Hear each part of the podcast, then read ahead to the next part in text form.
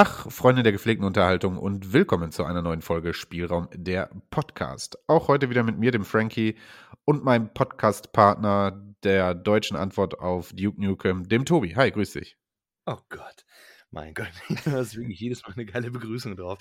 Jo, hi. Ich hoffe, dir geht's gut, ich hoffe, euch geht's gut und ich freue mich auf eine ähm, ja, neue actiongeladene Folge. actiongeladen. Ja, das war schon ein kleiner Hinweis darauf, was, was wir heute vorhaben. Sehr schön, Tobi, sehr schön. Ja. Ähm, ja, wir haben heute unsere Rubrik Genre-Könige mal wieder rausgepackt und äh, kommen dann mit dem zweiten Teil um die Ecke geschossen. Geschossen, verstehst du? Ähm, ja. und zwar soll es heute um äh, Ego-Shooter bzw. ähm, First-Person-Shooter gehen.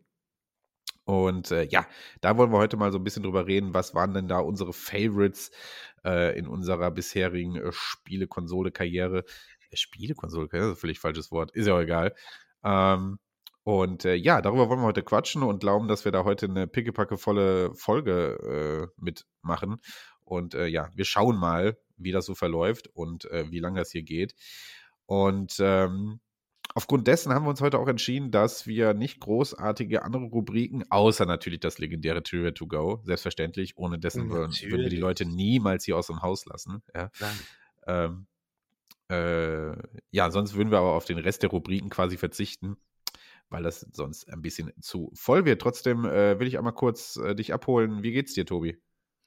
Ja, mir geht's ganz gut. Ich habe, ähm, ich habe so ein Fable dafür, um das mal so ganz kurz zu sagen dass ich, auch wenn ich daddel oder am, am PC sitze, dann irgendwie was trinke. Ne? Eine leckere Cola oder sowas. Ne? Ja, ich habe meine zweite Tastatur jetzt geschrottet, indem ich dann aus irgendeinem Grund halt die Cola halt umgeworfen habe und die ist dann auf meine 90 Euro Razer äh, Gaming äh, Tastatur äh, draufgefallen und sie ist im Arsch. Ja. Ähm, tatsächlich habe ich aber das Glück gehabt, auf der Arbeit hatten wir noch so ein paar Tastaturen übrig. Und jetzt sitze ich hier mit einer 15 Euro äh, äh, Tastatur von Cherry, ja. Meine Tasten waren immer beleuchtet. Das fand ich immer ganz cool. Man hast du halt die ganzen Tasten gesehen und so. Das ist jetzt halt nicht der Fall. Aber sonst die Tastatur ist ganz gut. Natürlich tut es mir weh, dass ich eine circa drei Monate alte Tastatur geschrottet habe, indem ich halt Cola war es tatsächlich. Dass ich Cola drüber gegossen habe. Naja, Egal. Mhm. Aber sonst geht es mir wirklich hervorragend. Also irgendwie zuletzt ähm, enden, endet die Frage, also wenn ich dich frage, wie geht's dir, sagst du immer gut und die Geschichte geht immer weiter, dass irgendwas kaputt gegangen ist. Sei es der Benzstern oder jetzt die Tastatur. ja, ja, ja, ja. Ich darf, ich darf, guck mal, ich bin jetzt mittlerweile im Alter, da versuche ich halt durch solche Sachen meine Laune nicht runterziehen zu lassen. Das gelingt mir absolut nicht. Absolut nicht. Sowas zieht meine Laune runter. Das macht mich sauer. Das macht mich aggressiv. Nee, aber äh, hier in dem Podcast möchte ich zumindest dann irgendwie zumindest so tun, als wäre es mir egal. Es ist schon vor ein paar Tagen passiert. Es ist drei Tage her. Deshalb, ey, komm. Heute geht es mir gut. Also, ich muss sagen, ich schaffe das mittlerweile ganz gut, ehrlich gesagt. Also, mich regt, mich regt sowas nicht mehr auf, wenn irgendwas kaputt geht. So, meine Frau ist da zum Beispiel ganz anders, wenn irgendwas kaputt geht, da wird die sofort wütend, die muss auch sofort einen Schuldigen finden. Also ich kann wirklich 50 Meter weit vom Haus entfernt worden sein. ich komme rein und werde erstmal böse angeguckt, weil ich habe das bestimmt irgendwie falsch hingestellt oder so zuvor. Ähm, nee, aber ich, ich muss ehrlich sagen, mittlerweile, wenn irgendwas kaputt geht, denke ich, also alles im Rahmen. Natürlich, wenn ich jetzt mein Auto zu Schrott fahre, ist natürlich ja. schon scheiße. Aber was weiß ich, ich laufe hier rum und irgendwas, irgendwas stoße ich wieder rum und fällt auf den Boden und ist kaputt. Da muss ich ehrlich sagen, bin ich mittlerweile, denke ich, ja, also da erinnere ich mich nur auf, dass ich das jetzt aufräumen muss und denke mir, ja gut, werde ich wohl irgendwann die Kohle wieder für raushauen müssen, mir den Scheiß mhm. neu zu kaufen. Mhm, Aber da, ja. da, da ist mein Blutdruck mittlerweile geregelt. Ja? Ja, bei mir muss ich tatsächlich auch sagen. Ich denke mir dann einfach so in der Sekunde, das, ist, das klingt wirklich jetzt ganz, ganz überheblich und großspurig. In der Sekunde ärgere ich mich, denke mir so, oh, what the fuck? Dann mache ich hier alles sauber, ne, weil ich habe ja die Cola umgeschmissen. Das ist ja, der ganze Elektroscheiß ist ja voll mit Cola dann. Mach alles sauber, dann nehme ich die Tastatur, dann lege ich sie hin und denke mir so, weißt du was, es ist egal. Wenn es kaputt ist, dann kaufst du einfach neu. Scheiß mal aufs Geld. Hört sich großspurig an, aber ist dann in der Sekunde so. Ja. Wenn kaputt, gib neu. Und dann habe ich diese Einstellung, dann bin ich auch zufrieden damit. Dann schließe ich das Gerät aber irgendwann an, nachdem ich es ausgeföhnt habe oder die Tasten abgenommen habe, alles gereinigt habe und dann funktioniert nichts. Dann werde ich nochmal so für circa 20 Sekunden, aber länger nicht, werde ich wirklich sauer. Dann habe ich auch innerlich das Bedürfnis, diese Tastatur zu zerschlagen, bin ich ganz ehrlich. So. Aber äh, ich mache es natürlich nicht, sondern ich nehme das Ding einfach und ich schmeiße es einfach weg. Ich, ich nehme es und schmeiße es aufs Bett. So. Ja. Und ähm, arrangiere mich halt einfach mit dieser Sache und denke mir dann so, okay, dann trink halt einfach keine Cola, weil der Schreibtisch ist viel zu klein. Und das kann passieren, dass du die Cola umwirfst. Du hast so viel Geräte hier stehen. Also selber schuld. Ja, so reif bin ich mittlerweile. Aber das kommt auch mit dem Kind. Also mit dem Kind gewöhnst du dich auch einfach daran, dass Sachen kaputt gehen. Stimmt, so ja. war Kinder sowas machen bei mir. Der rasselt Ja. auch ständig irgendwas um und du denkst, ja, okay, beruhig dich, weder das Kind noch den Gegenstand aus dem Fenster werfen. Ganz entspannt. Oh, das, das, das kenne ich. Meine, meine, meine kleine, kleine Anekdote. Eine, eine, eine Ex-Freundin von mir, die, ähm, der, ist das die Nichte? Wenn die einen Bruder hat und der Bruder hat ein Kind, dann ist es doch die Nichte von ihr, oder? Ja, ich glaube. Ja. Ja, genau. Die waren bei mir zu Hause und ähm, ich hatte irgendwie zuletzt Dreamcast gespielt und dann lagen da halt einfach so zwei, drei ähm, ähm, Spielehüllen und dann, die Hülle war auf und da lag die CD drin und ich habe mal einmal nicht hingeguckt und dann nimmt er irgendwie das Spiel, ne, das, das Baby, das Baby ist halt, das kann ja nichts dafür, nimmt das Spiel und reibt das über den Boden mit der, mit der bedruckten also mit der beschrifteten Seite. So, ja, da kann ich dem Baby halt auch nicht böse für sein. Da kann ich halt einfach nur sagen, du bist ein Trottel, Tobias, ne? Also warum, warum, du weißt, es kommt ein, ein Baby, warum liegen die Spiele da? Ja. Ne, ich verstehe, was du meinst. Absolut. Ja, das ist Anger Management quasi so ein Kind. Ja. Trotzdem war ich sauer. Naja. Auch auf das Baby, bin ich ehrlich. Aber das Baby Ja. kann dafür. Manchmal kommen Babys auch direkt aus der Hölle, ich sag's dir. Ja, es ist halt einfach so. Ich darf das nicht sagen, ich habe keine Kinder. Aber ach, weißt du was, scheiß drauf, doch, ich darf sagen. Warum denn gerade das? So, weißt du, es liegen tausend Sachen auf dem Boden. Nimm doch nicht das Dreamcast-Spiel, nimm doch irgendwas anderes. Das ist doch wirklich, das hast du dir doch wirklich, das ist doch vom Teufel äh, gewollt worden, dass du dieses Spiel nimmst. So. Da liegen irgendwelche anderen Sachen, die du nehmen kannst. Ein Kuscheltier oder eine Fernbedienung. Warum gerade das Spiel? Vor allem, es lagen drei Spiele da. Es war das teuerste tatsächlich. So, kann doch kein Zufall sein. Ja, um das einfach mal so äh, erzählt zu haben. Okay. Gut, ähm, dann wollen wir auch schon reinstarten. Ähm, ich hatte letzte Folge ja angekündigt, dass ich äh, bei zuletzt gesehen äh, die Last of Us-Serie erwähnen werde. Ähm, das könnte ich auch, denn ich habe die bisher erschienenen zwei Folgen auch gesehen. Ähm, aber wer Mhm. da mehr hören möchte von mir, so, darüber habe ich nämlich schon gequatscht und sehr ausführlich, der kann Nein. ja einfach mal in äh, die aktuelle, beziehungsweise wenn wir releasen, weiß ich nicht, ob da auch schon eine neue Folge. Hört in Folge 22 äh, der, äh, des Podcasts Planet der Filmaffen rein. Dort war ich nämlich zu Gast und wir haben äh, als Hauptthema über Videospielverfilmungen gequatscht ähm, und unter anderem zum Anlass halt auch den Release der Serie, äh, der neuen Serie The Last of Us äh, genommen. Und da habe ich ausführlich meine Meinung breitgetreten. Ähm, deswegen hört da sehr, sehr gerne bitte rein bei den Jungs. Ähm, und äh, dann erfahrt ihr auch, was ich darüber sage. Ähm, kurz und knapp beschrieben bin ich bisher sehr zufrieden und werde auf jeden Fall die Folge weiter, äh, die Serie weiter verfolgen. Und vielleicht, wenn ich am Ende der Serie, die zieht sich jetzt bis März, weil ich glaube, jede Woche eine Folge released wird, jeden Montag zieht die sich noch ein bisschen. Vielleicht werde ich dann zu Ende der Serie dann auch in unserem Podcast nochmal mein Resümee ziehen. So. Ähm, deswegen halten wir es denn hier knapp. Und über das, was wir zuletzt gezockt haben, werden wir jetzt so oder so reden, denn ähm, das hat alles mit unserem Hauptthema heute zu tun. Ego-Shooter, Genre-Könige, Ego-Shooter. Ähm, einmal vorweg, äh, nach der letzten Folge Genre-Könige, äh, als es um Rennspiele ging, hatten wir nach, äh, danach viele Nachrichten, die sagten, hey, ihr habt das nicht erwähnt, ey, ihr habt das nicht erwähnt und was war denn damit und was war denn damit? Ja, das stimmt natürlich. Ähm, wir haben die Kategorie schon bewusst Genre-Könige genannt, weil es geht natürlich so ein bisschen darum, dass wir unsere Favoriten nennen und so ein bisschen der eine oder, äh, der ein oder andere Name droppt dann so nebenbei auch. Ähm, aber klar ist natürlich, dass wir es nicht schaffen, über alle Ego-Shooter dieser Welt zu sprechen. Und das wollen wir auch gar nicht, darum geht es gar nicht, sondern wir wollen natürlich unsere Favorites so ein bisschen rausfiltern und äh, darüber gerne quatschen. Deswegen, ähm, wenn wir ein Spiel nicht erwähnen, das euch total am Herzen liegt, dann schreibt uns das doch einfach und aber seid uns nicht böse, wenn wir es nicht erwähnt haben. Um den aber zur, vorzubeugen, habe ich ja extra bei Instagram diesmal äh, eine kleine Umfrage noch gemacht und ihr konntet äh, uns eure, ähm, ja, eure Lieblings-Ego-Shooter nennen und äh, die werde ich heute dann auch so ein bisschen hier mit einflechten. So, das mal als kleines Vorwort, Tobias. Das ist ja, das ist wieder eine, eine, eine meisterhafte äh, Moderation, die du hier machst. Also wirklich. Äh, schön, ja. Ja, du hast absolut recht. Ne? Also das Thema ist so breit gefächert. Hm, ich war echt überrascht. Wir haben uns auch vorher ein bisschen darüber unterhalten. Ähm, ich dachte immer so, ich bin derjenige, der am meisten darüber reden kann, tatsächlich. Aber nein, auch du hast dann wirklich äh, ziemlich großen Teil äh, beizutragen, was äh, das Genre Ego-Shooter, First-Person-Shooter angeht. Ja, wir äh, müssen da einfach, wir müssen da einfach äh, schauen, ähm, ja, wie, wie wir das Thema angehen. Und ähm, wie gesagt, wir können halt einfach nicht jeden Titel äh, in irgendeiner Weise berücksichtigen. Das ist so, ja, wie so, gesagt, so, das ist ja auch nicht das Ziel der, Sp Nein, der, der Sparte. Ne? Das ist unser Steckenpferd. Das, also das, das kommt jetzt hier, die Sachen, die wir halt für toll empfinden, zum Beispiel. Ja. Ja. Und wir können auch schon mal vorwegnehmen, ähm, unsere Favorites werden sich alle so, alle so um den gleichen Zeitraum bewegen, ähm, weil wir mussten feststellen in unserer Vorbereitung, dass wir tatsächlich mit dem ganz großen Teil der aktuellsten Ego-Shooter-Franchises gar nicht mehr so viel mit anfangen können, weil wir alte Boomer-Gesichter sind.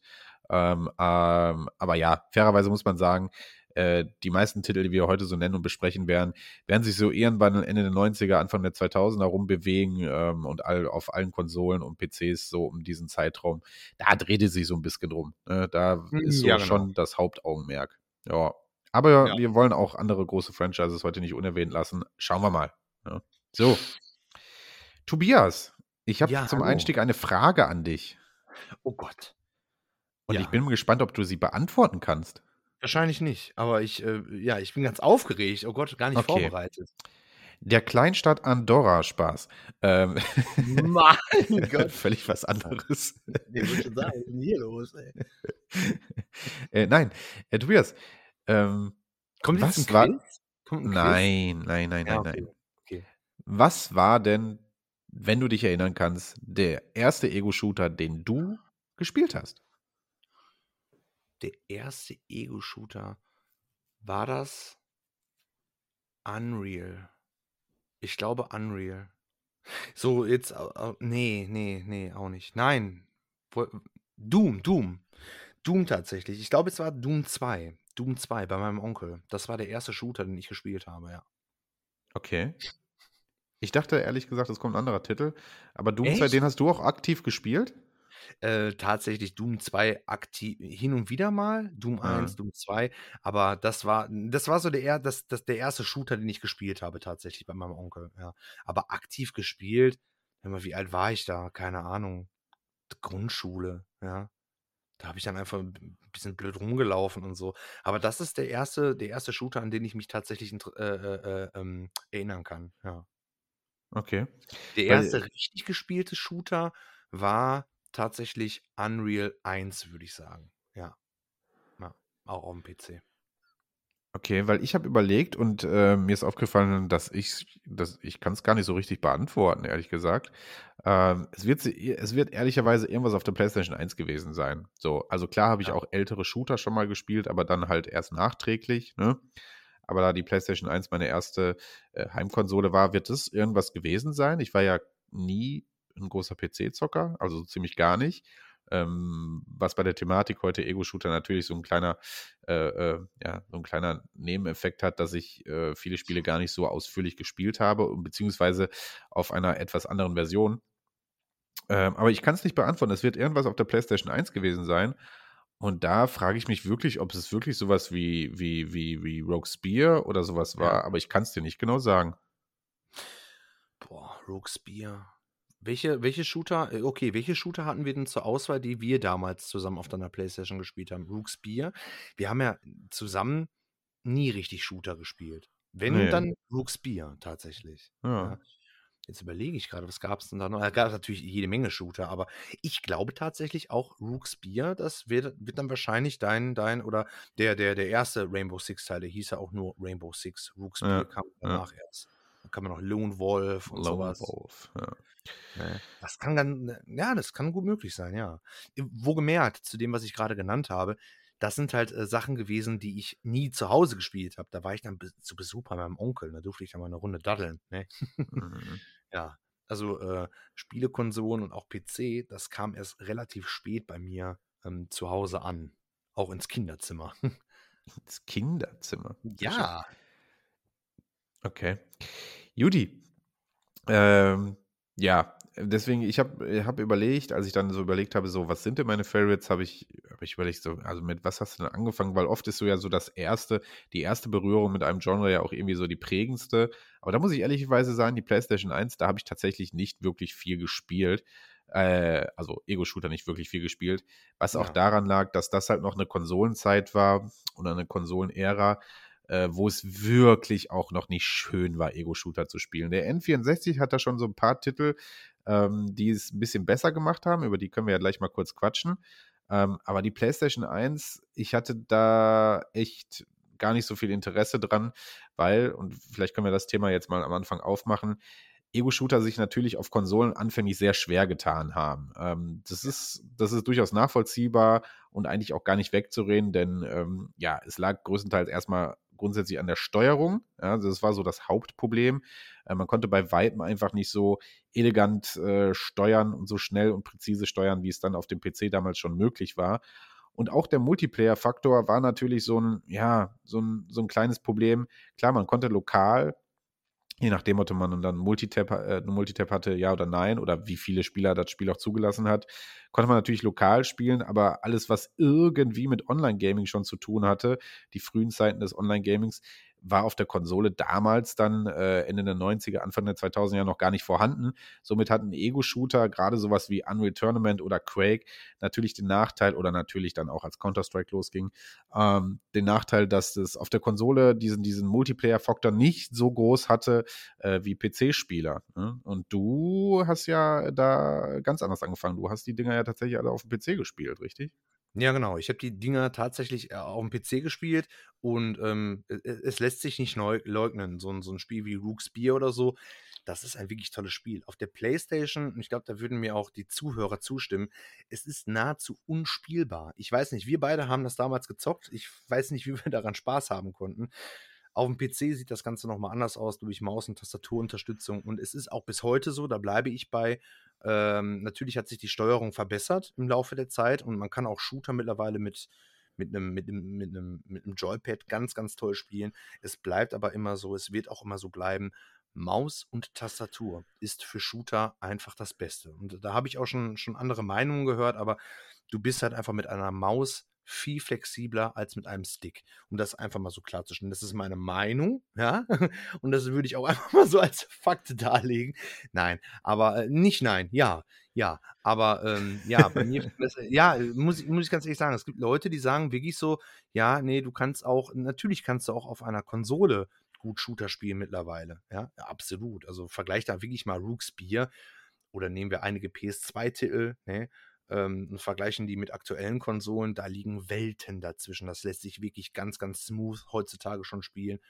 Aber es kommt nichts an eine Maus und an eine, an eine Tastatur ran, was Shooter angeht. Und dabei bleibe ich. Ähm, ja, mein, mein Start war halt, äh, was Shooter angeht, auf dem PC. Auf dem guten, was war da, was hatten wir gehabt? Ein Pentium, Pentium, weiß ich gar nicht. Auf jeden Fall GeForce 2 MX, ja. Und äh, ich glaube 800 Megahertz oder 900 oder irgendwie sowas. Und dann die, die, die, die ersten Shooter, ne, alles schön vom Onkel abgegrast und sowas, ne, und dann selbstständig halt gespielt. Nicht nur einfach mal irgendwie eine Stunde irgendwie bei einem, bei einem, bei, bei, bei meinem Onkel, sondern zu Hause, schön heimlich. Und da waren halt so die Teile, die ich auch heute immer noch gerne spiele. So ein Unreal Tournament, wie du auch schon gerade gesagt hast. Oder äh, natürlich auch Counter-Strike. Counter-Strike war halt das Problem, das war ein reiner Online-Titel und wir hatten einfach nur ein 56K-Modem. Und deshalb war nicht so viel mit Online-Spielen. Das war halt einfach zu teuer und auch die Übertragung war zu schlecht. Oh Gott, ich könnte jetzt den Fass aufmachen. Nein, also m, die ersten Spiele, die ich wirklich auf einem PC, die ersten Shooter, die ich ähm, gespielt habe, waren Unreal, Unreal Tournament und äh, tatsächlich Return to Castle Wolfenstein. Ja, das waren so die Spiele, ähm, die ich auch jetzt zuletzt wieder reingelegt habe, um mich einfach nur mal reinzudenken, so, hey, wie war das damals? Und ja, es ist, es ist immer wieder erfrischend, diese Art von Spiele zu spielen. Äh, und Ghost Recon möchte ich tatsächlich auch nochmal äh, äh, wirklich nochmal nennen. Nee, der erste Teil von Ghost Recon. Und ich glaube, den kennen die, die wenigsten und wissen diesen Teil gar nicht zu schätzen. Das waren die Spiele, mit denen ich, also die Ego-Shooter, mit denen ich groß geworden bin und die ich heute immer noch sehr, sehr liebe. Und ja, das zu dem Thema. Also Wolfenstein ist zum Beispiel auch eine Spieleserie, die ich äh, mit dir verbinde, weil du das damals auf dem PC halt schon relativ zu Beginn gezockt hast und mir davon immer erzählt hast. Das stimmt. Also das verbinde ich auch absolut mit dir und dachte auch, dass du das nennst, als es gerade darum ging, was so dein erster Shooter war.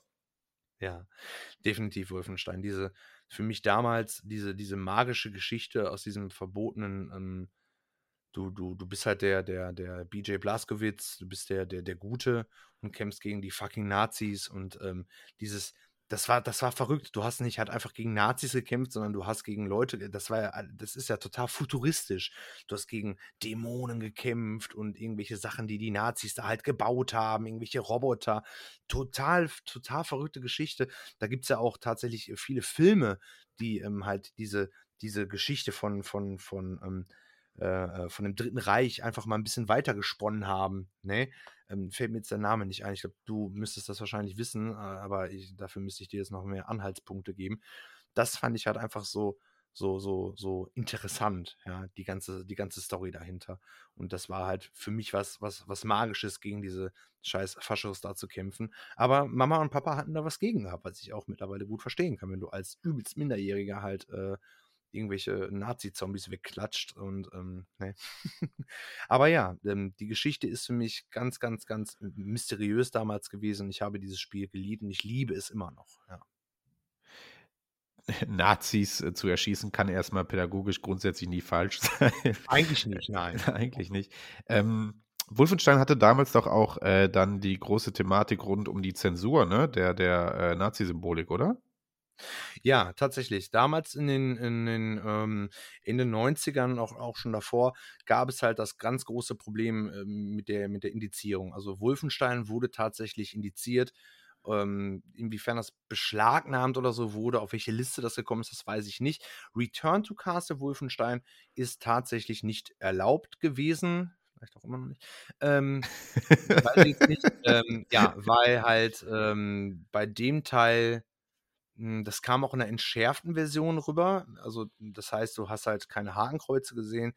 Ähm, aber hm, trotzdem hat es der, der, der BPJM, glaube ich, nicht so sehr gefallen. Damals war das alles noch ein bisschen strenger. Und ähm, ein paar Jahre danach kam halt das Spiel Wolfenstein. Also es war im Grunde genommen eine, eine ähm, Neubelebung von dem Franchise. Und das ist in einer sehr gekürzten Fassung zu uns rübergekommen, wurde aber nachträglich dann äh, nochmal vom Markt genommen tatsächlich, weil auf einem Bierkrug ein Hakenkreuz zu sehen war.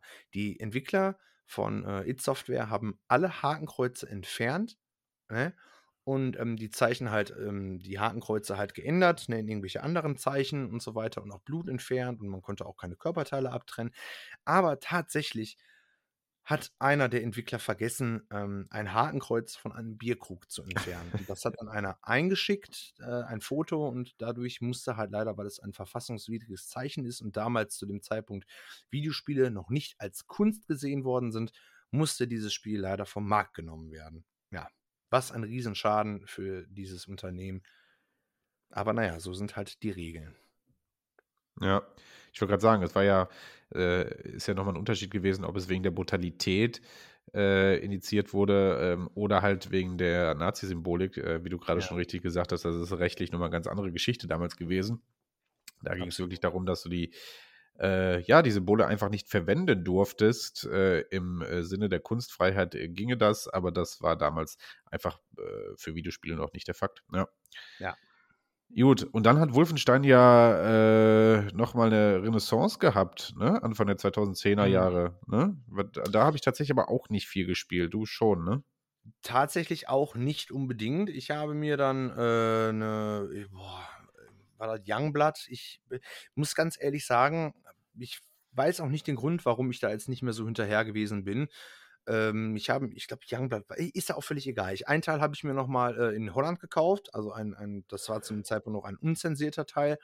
Ähm, ja, hat mir auch Spaß gemacht, aber irgendwie hatte ich halt, da sind wir wieder bei dem Thema, das war wieder neu und da muss ich dann auf Konsole spielen. Ich bleibe halt einfach dabei. Ich liebe Shooter auf dem PC. Und ich glaube, deswegen bin ich so von dem, von dem, von der, auch von, von aktuellen Shootern so ein bisschen halt weggekommen, weil ich nur die Möglichkeit hatte, aktuelle Shooter auf der Konsole zu spielen, weil mein PC halt einfach nicht fähig genug dafür gewesen ist.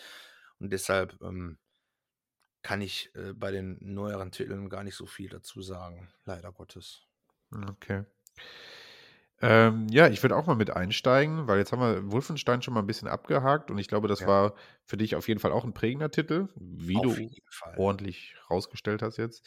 Ähm, und würde dann äh, zu Unreal Tournament wechseln, weil du es gerade auch schon erwähnt hast und es Oh, ja. ungefähr ja dann den Zeitpunkt jetzt so die, die, die, ja, so die Zeitschiene jetzt weiterlaufen würde.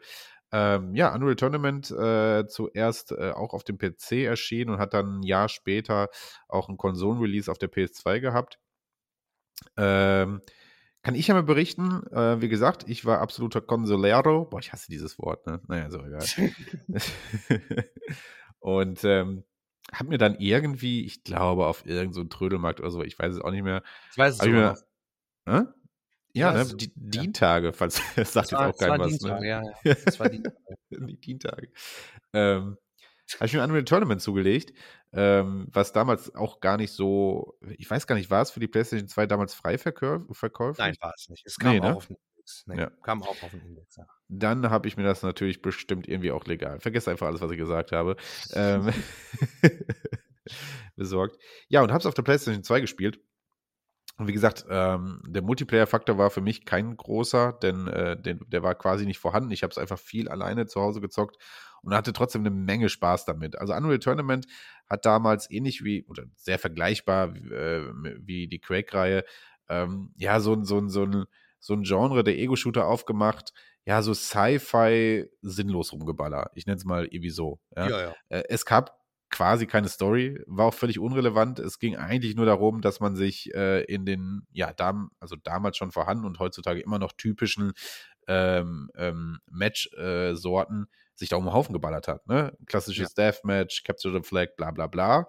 Ähm, und ja, das hat Unreal Tournament quasi, äh, ja, das hat Unreal Tournament ausgemacht. Du musstest wirklich nicht nachdenken. Also wirklich, es gab auch kein Taktikelement, wenn man ehrlich ist. Ja, so, also man kannte, die einzige Taktik dahinter war, dass man sich die verschiedenen Maps äh, so gut wie möglich eingeprägt hat, was nicht besonders schwer war, weil die meisten nicht besonders groß waren.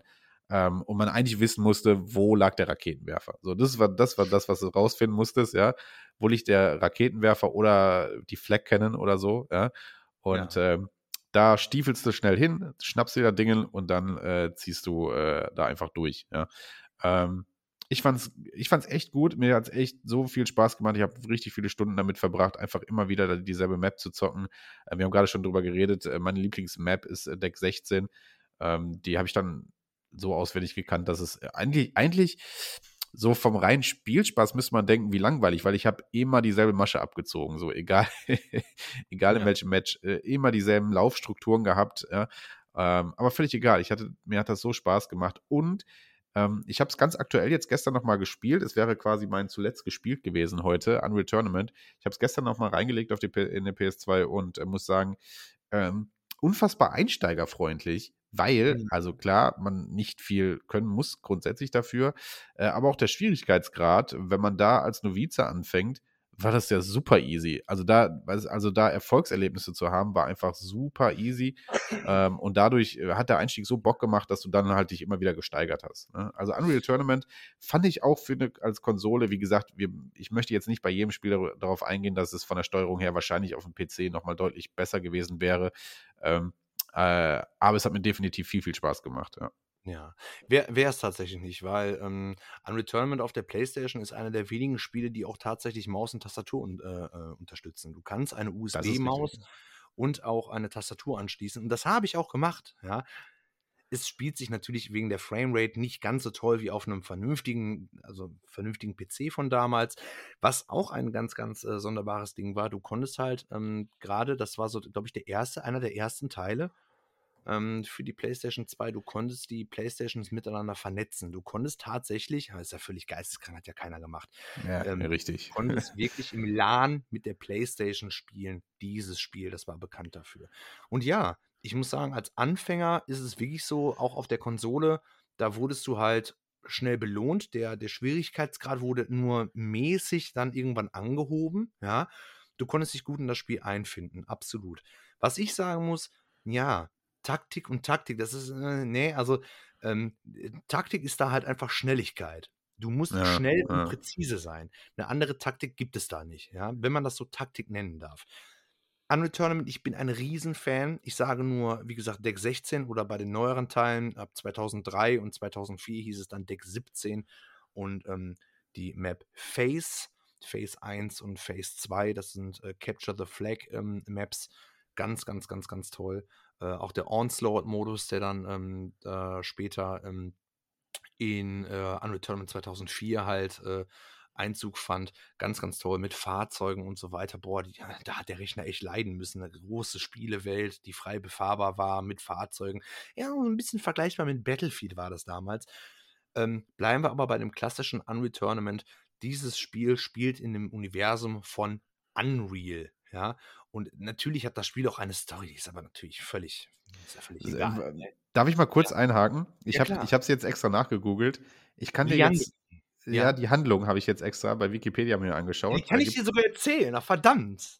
Ach so, ja, ich fand es nur lustig, dass die ganze Handlung in einem Satz zusammengefasst ist. Äh, warte, darf ich vorlesen? Das warte mal, war das nicht das Jahr 2291, also 2291? So viel steht Lian hier schon gar nicht. Hier gar steht nicht? einfach nur Handlung. Also, ja, okay, ja genau. Der Bergbaukonzert Leandri veranstaltet Wettkämpfe, in denen es um Preisgeld und Ehre geht. Das Unreal Tournament. Hierbei treten verschiedene Kämpfer in Arenen gegeneinander an, um sich verschiedene Disziplinen zu beweisen. Fertig. Das ist bei Wikipedia die komplette Handlungsbeschreibung. Richtig. Und mich erinnert diese Story so ein bisschen, die wird auch in dem Intro, ein wirklich ganz, ganz schönes Intro von Unreal Tournament. Das gab es auch, glaube ich, nie, nee, das gab es nicht auf der PlayStation-Version, sondern nur in der PC-Version. Das war ja damals so eine Mode, diese Fly-By-Cam. Das gab es auch bei Unreal, nicht bei Unreal Tournament, sondern bei Unreal. Da haben die so ein Schloss gezeigt und diese Fly-By-Cam, die hat dann hier per 3DFX und so weiter gezeigt, was halt die Grafikkarte so kann und was das Spiel alles kann. Und ich meine, worauf wollte ich denn jetzt hinaus? Jetzt habe ich so weit ausgeholt, jetzt ist das schon wieder weg. Liandre Corporation. Auf jeden Fall, diese Story von Unreturned erinnert mich so ein bisschen an, wie hieß nochmal der Film? Du bist der Filmkönig hier. Den haben wir auch zusammen gesehen mit Arnold Schwarzenegger. Ähm, oh Gott, wie hieß das denn nochmal? Ähm, äh, äh, Runners, Running, äh, Running Man? Running Man, ja. Running genau. Man. Ne? Ja. Das ist tatsächlich so ein bisschen vergleichbar damit, glaube ich. Diese, diese Gladiatorenkämpfe in dem Sinne. Das war ja, ja. da bei Running Man aus. Naja, egal, viel zu weit ausgeholt. Unreturnament, ein tolles Spiel, kannst du immer noch spielen. Es gibt auch auf dem PC immer noch Server tatsächlich, ähm, ein paar, wo man halt auch noch äh, online zocken kann. Und äh, ich kann es jedem nur empfehlen. Das ist wirklich sehr, sehr toll und sehr, sehr schnell. Ja. Ja, das war es damals, ne? So diese schnelle, sinnlose Shooter-Action, die hat es damals irgendwie gebracht. Natürlich auch diese Brutalität hatte eine gewisse Faszination, ne? Gerade wenn Ja. man Alter wie wir damals waren, irgendwie so ah, 10, 11, 12, 13, irgendwie so, ne? Ähm, da war das alles noch so ein bisschen verboten und hihi, Genau. guck mal, da ist ein Kopf abgefallen und, und Gesplatter und äh, irgendwie so ein Quatsch, ne?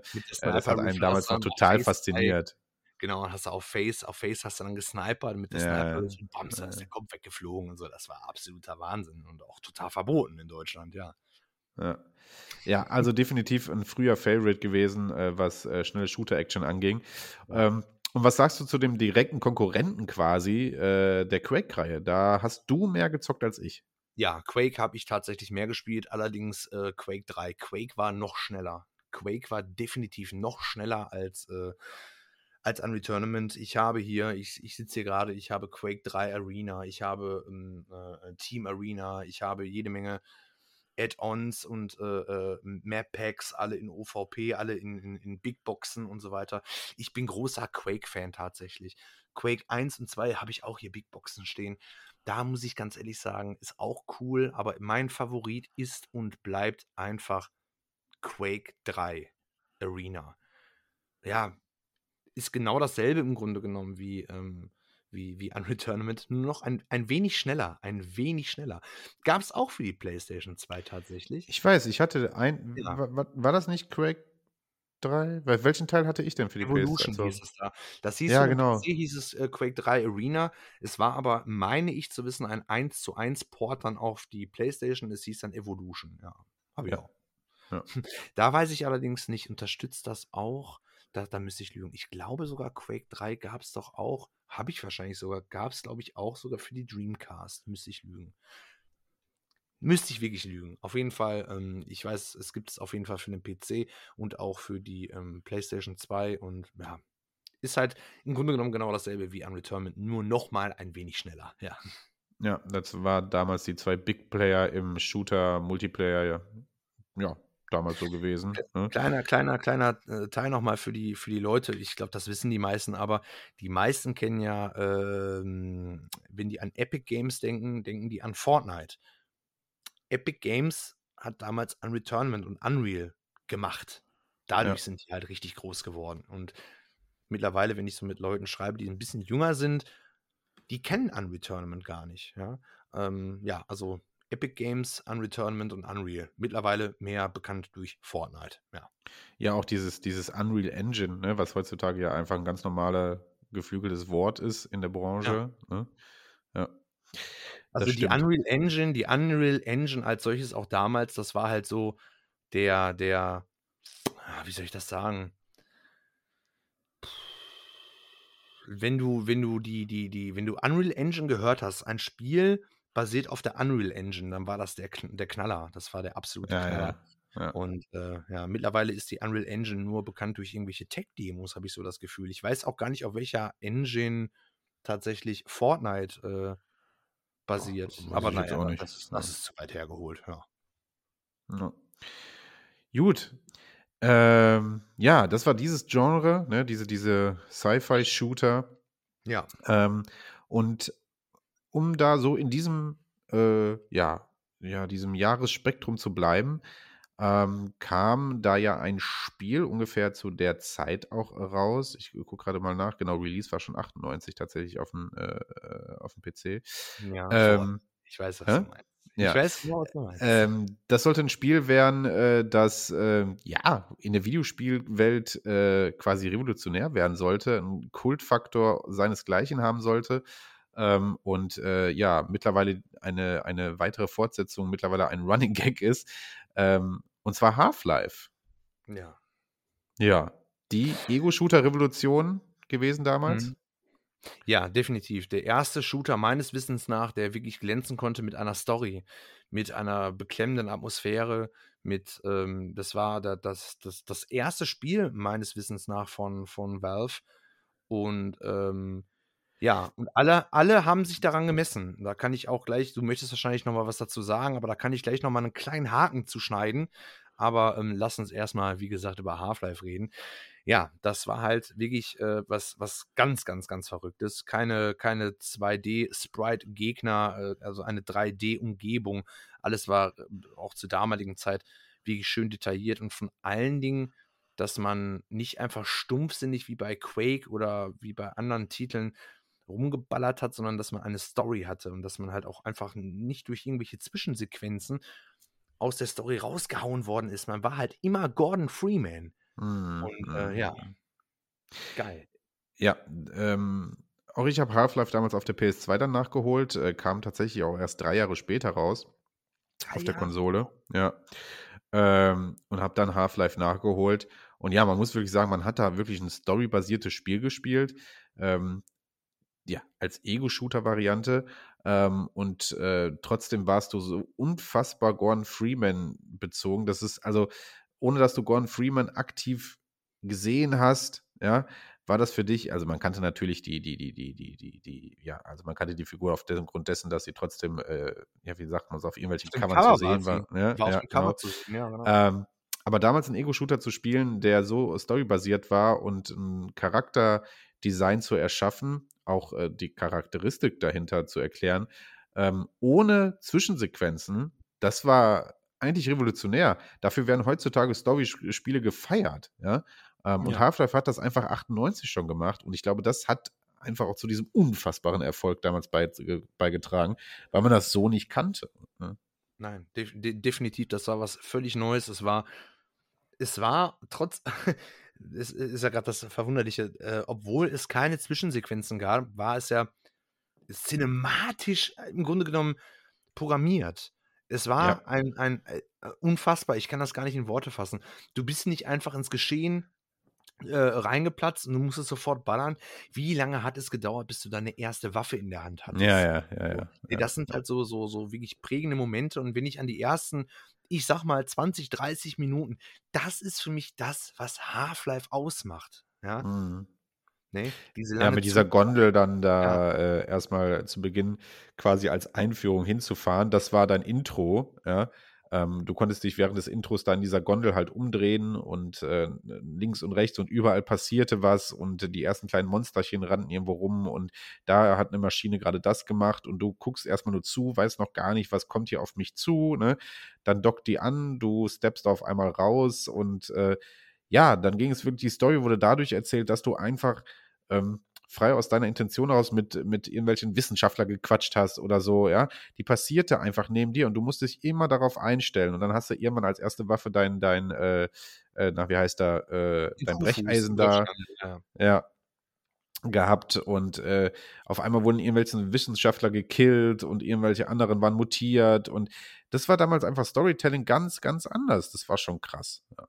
Das war krass. Und ich würde auch sagen, die meisten, also viele solcher, solcher Shooter, die sich in diesem äh, Genre halt so befinden, die haben sich auch davon inspirieren lassen, dass man halt langsam in die Geschichte reingeworfen wird. Also, dass man von, von, dass man einen normalen Tag erlebt, wie Gordon Freeman, und auf einmal eskaliert das und du bist bei der Ja, Eskalation dabei und ja, nicht wie ja, bei, ja, ja. bei Doom, du bist auf einmal auf dem Mars und dann ballerst du rum. Ja.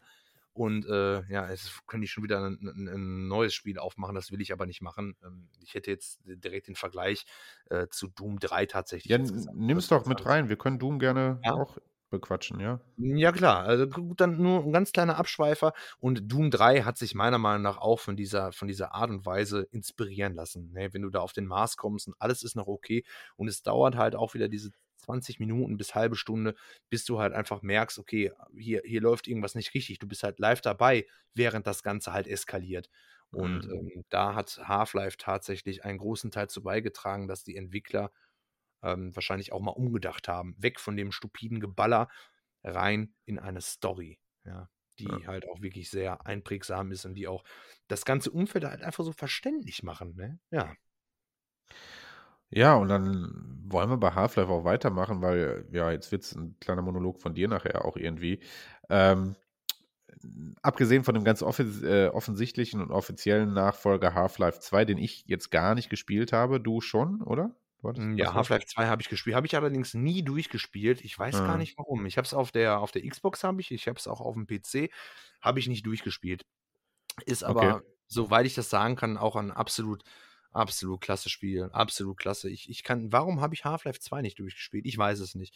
Ähm, es gab ja auch noch zu Half-Life 1 gab es ja auch noch Add-ons, hier Blue Shift und, ähm, Ja, ähm, ja. noch irgend 'n anderen habe ich jetzt grad nicht im Kopf. Diese Die Orange Box gab's damals, ne? Da ja, die Orange. Box, die beinhaltet ja Team Fortress und und Genau. was. Das ist ja ne? Aber es gab auf jeden Fall offizielle Add-ons und dann ach, Half-Life, ja. Ja, aber um Ja. wenn ja? Ähm, ich will eigentlich darauf hinaus, noch etwas anderes entstand aus diesem äh, Ja, ich Half-Life-Universum äh, und etwas, was die Ego-Shooter-Welt wieder aufs Neue komplett revolutionieren sollte und auf einmal ähm, auch für einen sehr, sehr medialen ähm, Aufmerk für eine sehr mediale Aufmerksamkeit gesorgt hat. Ähm, und zwar äh, ältere Kinder werden sich erinnern. Ältere Kinder? ne? Was? Nein, ältere Leute werden sich erinnern. Ähm, bevor es Fortnite gab und äh, bevor Ja. es irgendeinen anderen Quatsch hier gab, äh, Overwatch oder sonstiges, gab es schon vor 20 Jahren einen Multiplayer-Hype sondersgleichen und zwar Counter-Strike. Ne? Counter-Strike, basierend äh, auch aus diesem Half-Life-Universum, hat äh, die Bühne betreten und ja, auf einmal war Ego-Shooter ein ganz, ganz großes Thema. Richtig. Counter-Strike ist äh, damals aus einer Mod entstanden. Es gibt ja verschiedenste Versionen. Wir reden jetzt nicht über Source oder Global Offensive oder sowas. Wir reden von Counter-Strike. Und das bekannteste ist und bleibt einfach Counter-Strike 1.6 für die Leute in unserem Alter. also ich sag mal so 30 plus, ja. Ja. Und äh, natürlich gab es auch 1.0, 1.5 und so weiter.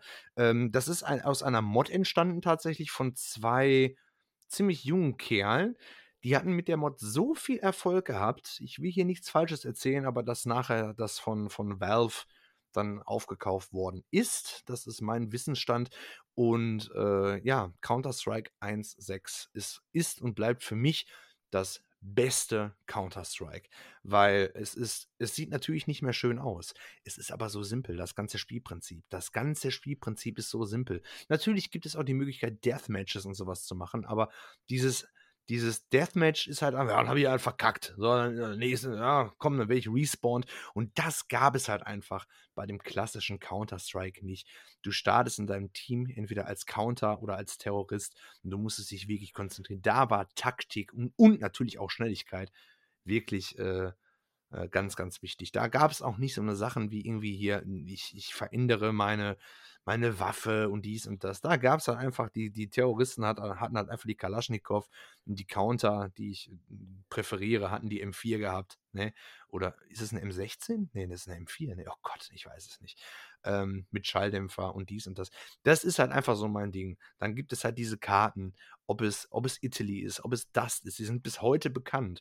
Ich sag mal so, wenn ich in einer Facebook-Gruppe bin, von wo, wo ganz viele Spieler dann halt irgendwie über Gaming und so weiter quatschen.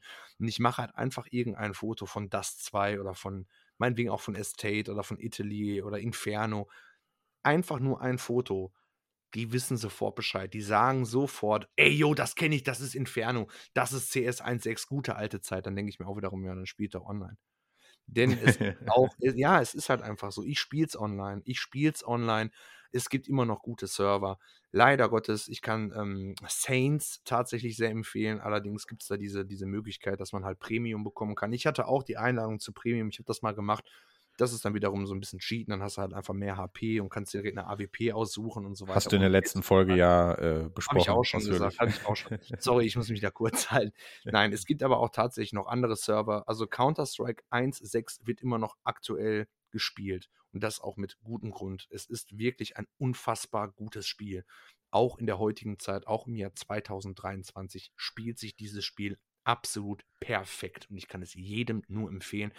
Wenn er das auch schon mal gespielt hat, dann geht an den Rechner, ladet es euch runter bei Steam. Es kostet, ich weiß gar nicht, ist es kostenlos oder äh, wenn, dann kostet es ein Apfel und ein Ei, ja. Kauft euch ein Sixpack Bier, gebt den Pfand weg und dann habt ihr das Spiel so ungefähr, ne. Ähm, es ist wirklich empfehlenswert. Ähm, ja, Counter-Strike. Aber was das Thema angeht, da können wir natürlich noch einen riesen Fass aufmachen, aber ich glaube, allein Counter-Strike ist eine eigene Folge wert. Ich wollte einfach nur sagen, Counter-Strike ist hm, super. Nicht mit mir. Hm. Also, ah. ähm, Gibt es auch also, Xbox Classic tatsächlich, ne? Also Counter-Strike gibt es dafür auch, habe ich auch mit Condition Zero. Das heißt da, glaube ich, ein bisschen anders, aber ist nicht empfehlenswert. Ja. Also ich muss sagen, CS ist natürlich dann irgendwie an mir völlig, vor, also nicht vorbeigegangen, sondern ganz im Gegenteil, es ist überhaupt nicht an mir vorbeigegangen. Und das war auch das Problem, äh, weil das war so, ich bin mir ziemlich sicher, das einzige Mal, dass ich mir wirklich dachte, ach scheiße, irgendwie bin ich anscheinend äh, raus aus dem Spiel hier, weil, ähm, weil dann äh, mein Umfeld, du, der Holti oder was weiß ich, alle auf einmal CS gezockt haben, ja, weil die alle einen ja. PC hattet und ich auch einen PC zu Hause hatte, der bei weitem nicht konnte und ich auch nicht. Und das waren wirklich so Zeiten, wo ich mir dachte, boah, äh, irgendwie hier bin ich jetzt outstanding. So, ne? Also wenn man da äh, irgendwie Bock drauf hatte, da kam man halt nicht am PC vorbei. Ähm, und das war tatsächlich so. Ja? Also da, mhm. deswegen habe ich so eine Hassliebe zu CS. Einerseits denke ich mir, ma, ich kon, war da nie so richtig tief drin, kann aber äh, andererseits den Hype völlig verstehen. Ähm, ja, und ähm, ja, mit, mit CS kam dann halt auch leider diese Killerspieldebatte, auf die wollen wir aber jetzt wirklich nicht eingehen. Ja, ähm. Aber das, das war natürlich leider dann auch so, äh, ja, so ein dunkler Nebeneffekt. Ne? Ja, ja, tatsächlich. Das stimmt. Aber hättest du dich damals dann halt nicht für die PlayStation 2 entschieden, sondern für die Classic Xbox, ich würde ja sagen Xbox One, aber ist ja Quatsch, ist ein anderes Modell, für die, für die, für die Classic Xbox, dann hättest du auch ein paar Jahre später Counter-Strike spielen Das können. stimmt. Das Mit stimmt. einem Gamepad. Oh Gott, oh Gott, oh Gott. Naja. Aber ich habe diese Trauer überwunden, also alles ist in Ordnung. Na, okay, gut. Judy, so, ja, das ist, äh, war eine heiße Zeit, was Ego-Shooter angeht, weil äh, was wir jetzt so bequatscht haben, das war, wie gesagt, so alles so innerhalb der, alles so fünf Jahre, ne, zwischen 98, 2002, so, ja. das, da kam schon viel guter Scheiß raus, muss man sagen. Klar, die Technik hat sich natürlich da einfach auch gesteigert. Ähm, der, der PCs und der äh, Konsolen und somit äh, waren da halt neue Sachen drin. Ähm, ich würde jetzt vorschlagen, ich würde mal, wir schmeißen so ein bisschen random jetzt so ein paar Titel rein, über die wir quatschen ja, wollen. Bitte. Ähm, äh, weil wir jetzt geschichtlich die Leute so ein bisschen abgeholt haben. Wir können natürlich noch viel tiefer gehen, keine Frage. Ja, ähm, zu den Ursprüngen, natürlich können ja, wir das. Ja, ja, das, ja. Ist, das ist, denke ich, auch vor unserer Zeit. Ja. ja. Aber wie gesagt, wir wollen ja keinen Geschichtsunterricht unbedingt machen, sondern wir wollen ja so ein bisschen unsere Favorites rauspicken. Äh, so, über Half-Life und Unreal haben wir jetzt schon geredet. Ähm, ein Thema, was wir ein bisschen schnell abhaken können, weil ich es schon mehrfach hier besprochen hatte. Ähm, ich war ein ganz großer Fan der Timesplitters-Reihe. Wie gesagt, schon mehrfach hier erwähnt äh, weil Timesplitters etwas gemacht hat, was bis dato dann, fand ich, neu war. Ähm, es hat nämlich eine sehr, sehr gute Ego-Shooter-Mechanik äh, gehabt, ähm, aber gleichzeitig ähm, war es halt, ja, im Gegensatz zu vorhin erwähnten Unreal Tournaments oder Quakes oder auch Half-Life mit eher ernsten Geschichten, beziehungsweise einfach auch ernstem Geballer, ähm, wurde es sehr humoristisch genommen. Also da wurde einfach Ego-Shooter-Mechanik genommen und ja, eine recht comicartige Grafik auch genommen. Ähm, und das alles war so sehr satirisch irgendwie. Ne? Ja, ähm, ja. Es gab Geschichten, die waren eigentlich relativ unrelevant ähm, in jedem Teil. Ähm, aber es hat einfach Bock gemacht, weil es anders war. Es war wirklich anders. Und äh, wie gesagt, ich habe es hier, glaube ich, schon in mehreren Folgen erwähnt. Der zweite Teil, Timesplitters 2, ist mein absoluter Favorite aus der Reihe. Ich hatte damit ähm, da auch wirklich viel Multiplayer-Spaß, weil ich wirklich einen Kollegen hatte, der wirklich äh, eine Zeitweise jeden Tag bei mir war und wir haben äh, da die verschiedensten Multiplayer-Modis ausprobiert. Und ähm, da war viel neuer Scheiß auch dabei, den du so nicht kanntest. Man, man hatte so seine Standards wie, wie gesagt, Deathmatch, äh, Capture the Flag, Last Man Standing, Team Deathmatch. Das waren so, ne, so die typischen ähm, Multiplayer-Modis, die, die jedes Game dann irgendwie hatte. Und Timesplitters hat sich da so viel neuen Krams zu ausgedacht, ja. Ähm, ja. ähm, dann ging es, dann, dann gab es den, äh, den Modus äh, Virus oder äh, Inferno. Äh, da war es dann so, ähm, dass äh, ein, also was weiß ich, sagen wir mal, pass 20, auf, 20 Spiele. Ein, ein, eine kurze Sache. Für du, für du bitte deinen Monolog über, über Timesplitters, weil das ist äh, wirklich absolut gerechtfertigt. Ein wirklich wunderbares Spiel und ich gehe ihm pullern. Ich halte es nicht mehr aus. Ich weiß nicht, was los ah, ist. Es ist wirklich einfach unfassbar. Es ist, ja, es tut mir leid. Ich, hätte, ich war eine halbe Stunde vor der Aufnahme und dann dachte ich mir, komm, das reicht. Ja, ja, komm, geh jetzt einfach. Ja, bevor jetzt hier noch, so. Ja, okay. Ähm, wo war ich? Da gab es dann einfach so, so Modis, die anders waren. Wie gesagt, irgendwie Inferno hieß es, glaube ich. Ähm, da ging es dann darum, dass, äh, was weiß ich, 20 Spieler waren auf der Map und einer brannte. So, und derjenige, man kennt das vielleicht aus dem Turnunterricht oder so, da gibt es, glaube ich, auch so so, so Spielchen. Ähm, derjenige, der brannte, musste halt jemand anders berühren und dann brannte der und der wiederum musste dann auch wieder jemand anders berühren. Ähm, und so hast du quasi die Fackel, also das Brennen quasi an jemand anders abgegeben. Ähm, und am Ende gewann der mit der wenigsten Zeit, die er gebrannt hat. Klingt jetzt irgendwie komisch, wenn man es so erklärt, aber das war quasi das Spiel. Äh, bei Virus ging es dann halt darum, die anderen anzustecken. Ähm, das hat so viel Spaß gemacht. Das war einfach anders. Das war einfach anders zu dieser Zeit. Ich glaube, Teil 2 ist 2002 erschienen auf der PlayStation 2, Xbox und äh, ich glaube GameCube, ich glaube fast überall. Ähm, und das war einfach was anderes zu der Zeit. Wir haben gerade besprochen, wir hatten so viel ernste Shooter und dann kam Timesplitters und sah auch so anders aus, so eine comichafte Grafik. Ähm, witzige Charaktere und nicht witzig im Sinne davon, dass sie alle witzige Sprüche hatten, sondern die waren schon einfach so kreativ und anders. Ne? Da gab es ein Lebkuchenmännchen zu spielen, einen Affen zu spielen. Dann gab es den, was weiß ich, äh, Film Noir-Detektiv, äh, den man spielen konnte. Also es war so unterschiedlich viele Charaktere. Es gab einen Story-Modus, in Teil 2 ging es dann halt auch so ein bisschen ums Time-Shifting und ähm, äh, ja, man hatte einfach auch so andere Areale. Man hatte verschiedene Zeitepochen. Es gab ein Western-Level, ein antikes Mexiko-Level, ein Eis-Level und was weiß ich alles. Also die Maps waren einfach auch so unterschiedlich, aber gut aufgebaut. Äh, jede Map hatte so, so ihre Verstecke und ihre kleinen Tricks und Kniffe, ähm, die Bock machten, auswendig zu lernen. Und äh, Deswegen, das war so anders und so erfrischend und ich habe damit so viel Spaß gehabt. Also Timesplitter ist wirklich eine Reihe, die, wie, wie ich finde, zu Unrecht äh, dann irgendwie verloren ging. Äh, Teil 3 machte auch durchaus noch Bock. Äh, Future Perfect hieß er, glaube ich. Ja, und Teil 4 jetzt auch schon seit mehreren Jahren angekündigt, aber irgendwie auch nicht so richtig ja, die haben, ich, Haben die nicht Probleme mit den Lizenzen oder so? Ja, wahrscheinlich ist es am Ende Ja, wieder so eine Scheiße, ja. Ach, Aber Mann. Timesplitter ist wirklich 'n Ego-Shooter, den es danach auch so nicht mehr gab. Also, das ist wirklich so 'n sehr eigenständiger, Ja. sehr sehr unique-artiger Ego-Shooter. Ja. Auch multiplayermäßig und so, ne? Für 'ne Konsole, also wirklich Wahnsinn.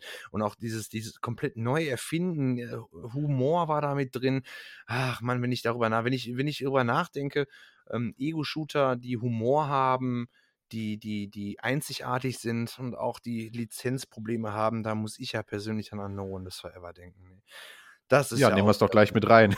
Wir Wäre auch wir ein Punkt von mir gewesen. Genau, wäre auch, äh, definitiv ein Punkt von dir gewesen. Ein unfassbar ein also, es gibt ja 2 Teile, 2 unfassbar, äh, grandiose Teile. Ähm, tja, wir warten nicht nur wir, sondern ich glaube, viele Leute unseres, äh, Alters warten auf eine Fortsetzung von No One Lives Forever. Ähm, aber da gibt's halt definitiv, das weiß ich, Lizenzprobleme. Es ist einfach unfassbar. Ich Mhm. glaube, dass wenn ein neuer, wirklich gut programmierter Teil von No One Lives Forever kommt, dann, ähm das wird wirklich auch gut gekauft werden. Aber na ja, die Lizenzprobleme. Was hat diesen Shooter denn so speziell gemacht? Ja, erst mal der ganze Vibe, 70er Jahre. Ja. Wenn ich an wenn ich an, äh, No One Lives Forever denke, denke ich natürlich als Erstes an Kate Archer, ja? Ähm, und, ähm, die die Hauptprotagonistin von diesem Spiel und an Austin Powers und an James Bond. Denn das ist das, was das Spiel ausmacht. Der Humor, alles so 'n bisschen übertrieben, so 'n bisschen catchy, so 'n bisschen wie Austin Powers Und und Klischee, coolen ne? Sehr, sehr Klischee ist Klischee, alles. sehr Ja. klischeehaft auf jeden Fall. Ähm, very British, ja? Gepaart mit den coolen mit den coolen Waffen, zum Beispiel, wie sie auch ein James Bond hätte haben können. Aber auch zur damaligen Zeit wirklich, muss man ganz ehrlich sagen, sehr gewagt, ja, als Hauptprotagonistin eine Frau zu nehmen. Aber, ähm, ja, ich weiß gar nicht, wie ich bei bei No One Lives Forever wo ich da anfangen soll. Äh, ich denke, die meisten Leute kennen es. Ich glaube, wir brauchen auch gar nicht so viel drauf eingehen. Äh, ein ein sehr tolles storybasiertes Spiel. Die Storys von von beiden Titeln sind, ähm, ziemlich simpel, aber die Umsetzung ist halt einfach toll. Auch grafisch gesehen war das damals wirklich ganz, ganz schön. Und ich muss sagen, No One Lives Forever 2, ähm, ist jetzt nicht so leicht. Ich habe es tatsächlich nicht komplett durchspielen können, aber in den letzten paar Wochen habe ich mich an No Lives Forever 2 noch mal auf den PC rangetraut, da es für mich auf der Playstation halt einfach unmöglich war zu spielen. Und ich muss sagen, es ist wirklich ja, ich ich kann das gar nicht genau genau deuten, was ich an dem Spiel so toll finde. Wie gesagt, die ganze Atmosphäre ist auch einfach toll. Die die Entscheidungsfreiheit, die man in diesem Spiel hat, die Detailverliebtheit, die Waffen, die die wirklich teilweise teilweise, ähm, die Jokes, ne? Ähm, ja, es ist halt einfach wie ein ein Austin-Powers-Film, wo halt einmal James Bond drüber gerutscht ist, so, ne? Aber ich glaube, das kennt ihr alle. Also, No One Lives Forever sollte man auf jeden Fall, ähm, erwähnen, wenn es um das Thema Shooter geht, ja. Ja, die Austin-Powers-Filme waren ja schon 'ne Satire auf die James-Bond-Filme, ne? Genau. Ja. Und, äh, ja, das stimmt. Diesen Humor und dieses Setting hatte, äh, Nolf, äh, dann aufgegriffen. Ja. Ähm, und ja, Kate Archer war damals ich kann mich genau daran erinnern, dass es dann 'ne Zeit gab, wo Kate Archer auf jedem Cover von jedem Spielemagazin war, ne? War die nicht sogar auch auf der FHM mal drauf, so wie wie Wahrscheinlich. ich glaube Weil auch, Kate. Archer natürlich und da muss man auch fairerweise sagen, so wie vie also, du sagtest, es war mutig, 'ne, äh, Protagonistin zu nehmen. Ähm, das stimmt, aber da muss man dann so fair sein, ähm, sie wurde dann halt nicht also, die sah nicht einfach orthonormal aus, sondern sie war natürlich dann extrem, ähm, ja, übers Sexy. War ja, ja, sexy ja. Move, ja. Ja, so der der Rock, gut, klar, 70er Jahre kann man jetzt sagen, das war die Mode dann irgendwie, ne? Aber der Rock sehr kurz, weil es sollte dann einfach wirklich 'ne schöne Frau dargestellt werden, äh, Ja. und, äh, da sollte auch so 'n bisschen Sex Sales mitspielen, ähnlich wie es dann halt bei Lara Croft damals auch war. Also, so ehrlich muss Mhm. man sein, anders funktionierte es dann halt doch wieder nicht, ne? So. Richtig, aber trotzdem auf eine Art und Weise, grade in der Zeit, wo auch äh, wo es auch Spiele gab wie Larry oder Lula 3D und Tomb Raider und so was. Es war trotz alledem natürlich sexy, aber auf eine elegante Art und Weise. Das muss ich jetzt einfach mal so so Ja. sagen. Also, es ist nicht irgendwie großer Ausschnitt und, äh, Arsch in die Kamera und so. Nein, es war schon so 'n bisschen bisschen sagt man femme fatale oder ist das Ja, ja, gutes Wort Ja, dafür, doch. für für Kate Archer. Ja, ja, Ja. ja, ja, stimmt. Ne? Ja, man muss sagen, aber damals ehrlich, ne, wenn ich so darüber nachdenke, wenn du die Spiele überlegst, wo, wo, also die großen Spielereien, ähm, wo tatsächlich äh, Frau oder Frau Wen äh, äh, Hauptprotagonistin waren, dann war da immer Sex Sales. Also wenn ich, also da, was ich ja persönlich damals irgendwie, also was heißt damals, es war schon irgendwie cool und damals fand es man halt auch irgendwie cool. Ja, Ähm, klar. aber wo man heute bestimmt darüber diskutieren könnte, und was heute nicht mehr funktionieren würde, das größte Beispiel ähm, ist Fear Effect. Ähm, die eine, beziehungsweise dann ab Teil 2, die zwei ähm, Protagonistinnen von Fear Effect, die Werbungen dazu, äh, da gab es mitten, im, egal, äh, einfach random Spielezeitschrift damals, hast du geblättert und dann war eine Seite Werbung und dann waren die in Unterwäsche langsam da, hatten nur ihre Knarre in der Hand, ne, so. Also die waren dementsprechend auch modelliert, ja, Mhm. äh, mit allen ihren Vorzügen, die der weibliche Körper dann bieten konnte. Ähm, anders ging es dann halt doch nicht, weißt du? Also einerseits, Ja. ja, wir haben, wir haben äh, Frauen als äh, Protagonisten und dann aber, aber natürlich sehr, sehr sexy Frauen. Ne? Weißt Genau, du? richtig. Richtig. Genauso wie da muss ich, wenn wir jetzt gerade schon bei Printmedien und so weiter sind, ähm, die PC Action zum Beispiel hatte von Beginn bis in ein bestimmtes Jahr 2002, 3, ich weiß es nicht, immer auf dem Cover eine Frau gehabt. Es war eine reine PC-Spielmagazin, da war immer eine Frau. Entweder war es halt ähm, Lara Croft oder Kate Archer oder ähm, irgendwelche anderen Models, die halt irgendwie in, in Kriegswaffen, aber Ja, ja, ja. raus auf Deutsch gesagt, ne, äh, ne, äh, so posi positioniert waren. Ich muss ganz ehrlich sagen, wenn ich an Kate Archer denke, ähm, natürlich sexy, klar, aber die selbst, selbstbewusste, oh Gott, jetzt muss ich aufpassen, was ich sage, dominante Frau, was heißt dominant, aber du weißt, was ich meine, nicht die, nicht die, die einfach nur Sex verkörpert, das auf gar keinen Ja. Fall, sondern die dominante, selbstbewusste Frau, muss ich ganz ehrlich sagen. Weil man, wenn, wenn, da war natürlich alles, äh, ja, die Klamotten waren halt eng und so weiter, aber da war nie irgendwie explizit so wie bei Lara Croft, ne? Also das ist ja nochmal was ganz, ganz anderes. Ich finde jetzt wahrscheinlich nicht die richtigen Worte dafür, aber ich muss sagen, Kate Archer hat mehr mit ihrer Coolness überzeugt als mit, mit, mit Sexiness. So, ja. das muss ich sagen. Ich glaube, femme fatale, was du gerade gesagt hast, war, ist ein sehr schöner Begriff, der äh, Ja, ne? bei Kate Archer, glaube ich, ganz gut passt. Ja. Ah, cool. Ja, No One Lives Forever, eine weitere Serie, äh, die, ja, die aus, du sagtest gerade schön, aus Lizenzgründen äh, leider keinen weiteren Nachfolger bisher zustande gebracht hat. Und das ist ja so ein bisschen das Problem, wir sprechen über viele Spiele, die, wie gesagt, so um die 2000er erschienen sind ähm, und dabei gleichzeitig auch halt um viele ähm, ja, Publisher und Entwickler, die dann entweder im Laufe der Zeit aufgekauft wurden oder ja, den Namen gibt es noch, aber es stecken ganz andere Teams hinter und das bringt leider dann häufig mit der Zeit immer Lizenzprobleme mit sich. Das ist ja leider so. Ne? So werden leider viele Franchises begraben. Genau, wobei ich glauben würde, wenn sich die, die, die Lizenzinhaber, äh, gerade was, was äh, No One is Forever angeht, wenn die sich alle mal zusammentun, dann ist, glaube ich, auch ein No One is Forever Teil eine Gelddruckmaschine, tatsächlich. Glaube ich, wirklich. Ja, Weil aber uns interessiert am Ende ja die Qualität des die nicht- Spiels. ne? Ja, ja, klar, die Qualität des Spiels ist wichtig, aber die müssen zum Beispiel den Hauptcharakter nicht großartig verändern, so wie sie es bei, bei, bei Tomb Raider gemacht haben, meiner Meinung nach. Mhm. Weil da hat Lara Croft ja wirklich einen, einen ganz, ganz großen, äh, eine ganz, ganz große Veränderung mi- mitgenommen. Du könntest meiner Meinung nach ähm, eine Kate Archer in der heutigen Zeit genauso darstellen wie früher. Glaube ich. Ich glaube, da wird auch keiner auf die Barrikaden gehen. Bin ich der festen Ja. Überzeugung. Ja, ja, könnte man machen. Ja. Und auch so das Spiel als solches ist halt einfach super. Ja, ähm, sollte auf jeden Fall mal ähm, erwähnt werden äh, von uns. Äh, no One Lives Forever, abgekürzt NOLF, ähm, der zweite Teil. Oder natürlich, oder natürlich, wenn wir es ganz genau nehmen, The Operative No One Lives Forever. Ah, scheiße, ja, The Operative äh, No One Lives Forever. Du hast recht, ja, hatte ich jetzt gar nicht auf dem Schirm gehabt, aber ja, ist halt so. Ja, Ach, das das fiel mir dann wieder, das fällt immer auf, wenn du Spiele, wenn du die Spiele einsortierst, äh, alphabetisch. Äh, no Ja, ja, The genau. Operative.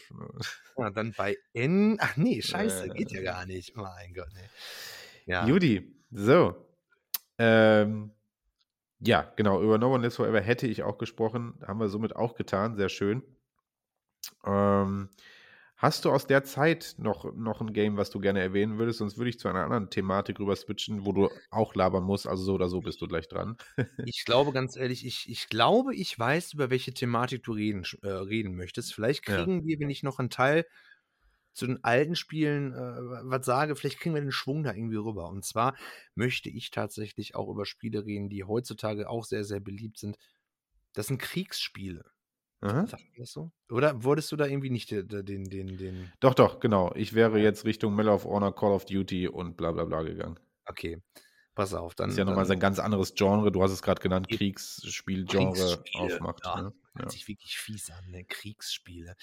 Ja, ähm, da möchte ich tatsächlich, es gibt wirklich viele Spiele, die ich da nennen könnte. Medal of Honor, Call of Duty, Battlefield. Natürlich, die sollen auch ihre Berechtigung haben. Die werden auch, denke ich mal, von uns erwähnt. Ein Spiel möchte ich nennen, was ich wirklich empfehlen kann. Darüber habe ich auch schon mal hier äh, bei uns geredet. Und das ist Ghost Recon, der erste Teil. Das ist ein Spiel, ich glaube, das war das mit einer der ersten Kriegsspiele, sage ich einfach mal, die ich gespielt habe und die mich wirklich äh, ähm, in meiner, in, in, in meinem, ja, wie sich das, die haben mich beeinflusst, sage ich einfach mal. Also das Spiel hat mich sehr beeinflusst, wenn ich jetzt aktuelle Spiele mir angucke. Auch die aktuelle Ghost Recon-Serie, die hat mit dem alten Teil nichts zu tun. Ähm, eine sehr realistische, ein sehr, ein, ein sehr realistisches und ein sehr taktisches Spiel.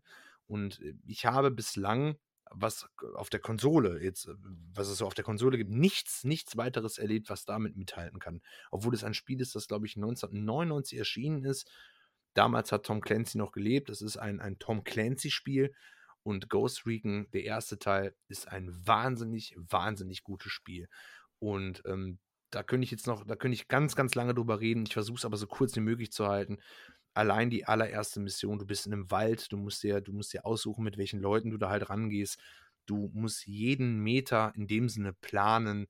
Du kannst da nicht einfach reinrennen und einfach schießen, denn jeder Schuss, der äh, birgt Gefahren mit sich. Und das ist das, was ein Taktik, ein Taktik-Kriegsspiel für mich ausmacht. Und das ist, wie gesagt, Ghost Recon, der erste Teil.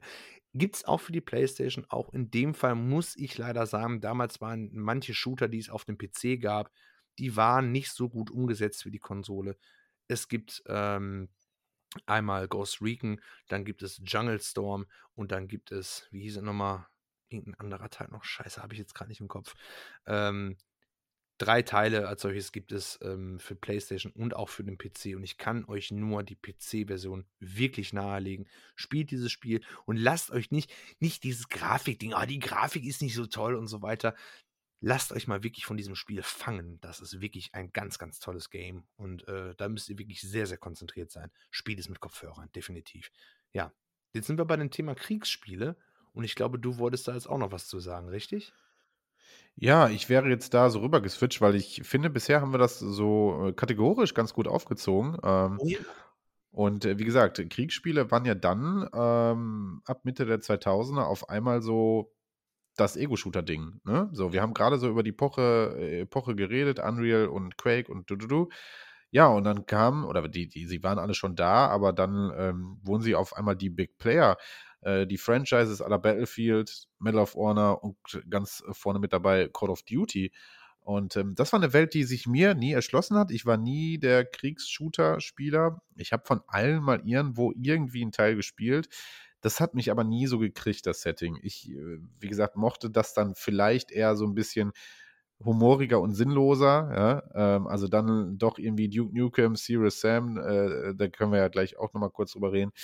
Oh Aber Gott, ja. Kriegsshooter haben mich nie so gepackt, kann ich ganz ehrlich sagen. Hab- Auch bis heute nicht. Ja. Was ich nur so faszinierend finde, ähm, und das ist das, was ich eigentlich dazu sagen kann, ich habe das wirklich interessiert beobachtet, wie Kriegsspiele auf einmal auch das Nonplusultra äh, bei den Verkaufszahlen war. Ja? Weil dann Mhm. gab es die Jahre, wo es darum geht, jedes Jahr kommt ein neuer Call of Duty-Teil, jedes Jahr kommt irgendwie ein neuer Battlefield-Teil und die haben sich dann wiederum gebettelt und die haben sich die Käufer quasi, das war so ein FIFA Pro Evolution Soccer Dynamik, die sich da auf einmal Ja. bei diesen beiden Franchises entwickelt hat. Das war total interessant zu sehen. Ja, und Call of Duty hatte ja dann irgendwann Mitte der 2010er Jahre wirklich damit zu strugglen, dass sie jedes Jahr einen Teil rausbrachten, ähm, wo dann irgendwann die Fanbase sagte, ja, aber irgendwie geht es ja auch nicht voran. Ja. Spätestens an den Black Ops-Teilen wurde es dann irgendwie auch so ein bisschen, also da kam dann viel Kritik rau, äh, auf. Ja. Ähm, aber ja, gerade so die Modern Warfare-Teile, glaube ich, äh, haben ja wirklich den Startschuss für, äh, Startschuss für eine ganz große Ära irgendwie geboten. Ne? Aber wie gesagt, da möchte ich von dir mehr hören, du bist da viel tiefer drin. Hm, tatsächlich muss ich ganz ehrlich sagen, ähm, sind viele, viele Medal of Honor ist bei mir völlig, völlig an, also wirklich absolut an mir vorbeigegangen. Ähm, viele Leute empfehlen mir zum Beispiel ähm, äh, Elliot Assault mal nachzuholen. Äh, Aber wenn ich nachzuholen habe, dann ist ja auch völlig egal. Ich kann halt nur darüber berichten. Kriegsspiele, Black Delta Force, Black Hawk Down, aber auch ähm, Third-Person-Shooter, wie zum Beispiel, ähm, oh, wie heißt es denn nochmal? Das hat im Golfkrieg gespielt. Ähm, äh, Conflict Desert Storm, die Conflict-Serie war auch ja. sehr, sehr cool. Ähm, Battlefield habe ich sehr, sehr gerne gespielt, weil das das erste, meiner Meinung nach, ja doch, das war so das erste reine Multiplayer-Kriegsspiel, ja, auf einem großen Feld mit Panzern und Motorrädern und Flugzeugen. Das habe ich wirklich sehr, sehr gerne gespielt. Battlefield 1942 und auch Battlefield Vietnam. Das war der Wahnsinn. Das habe ich tatsächlich mit äh, einer meiner Ex-Freundinnen auch regelmäßig im LAN gespielt.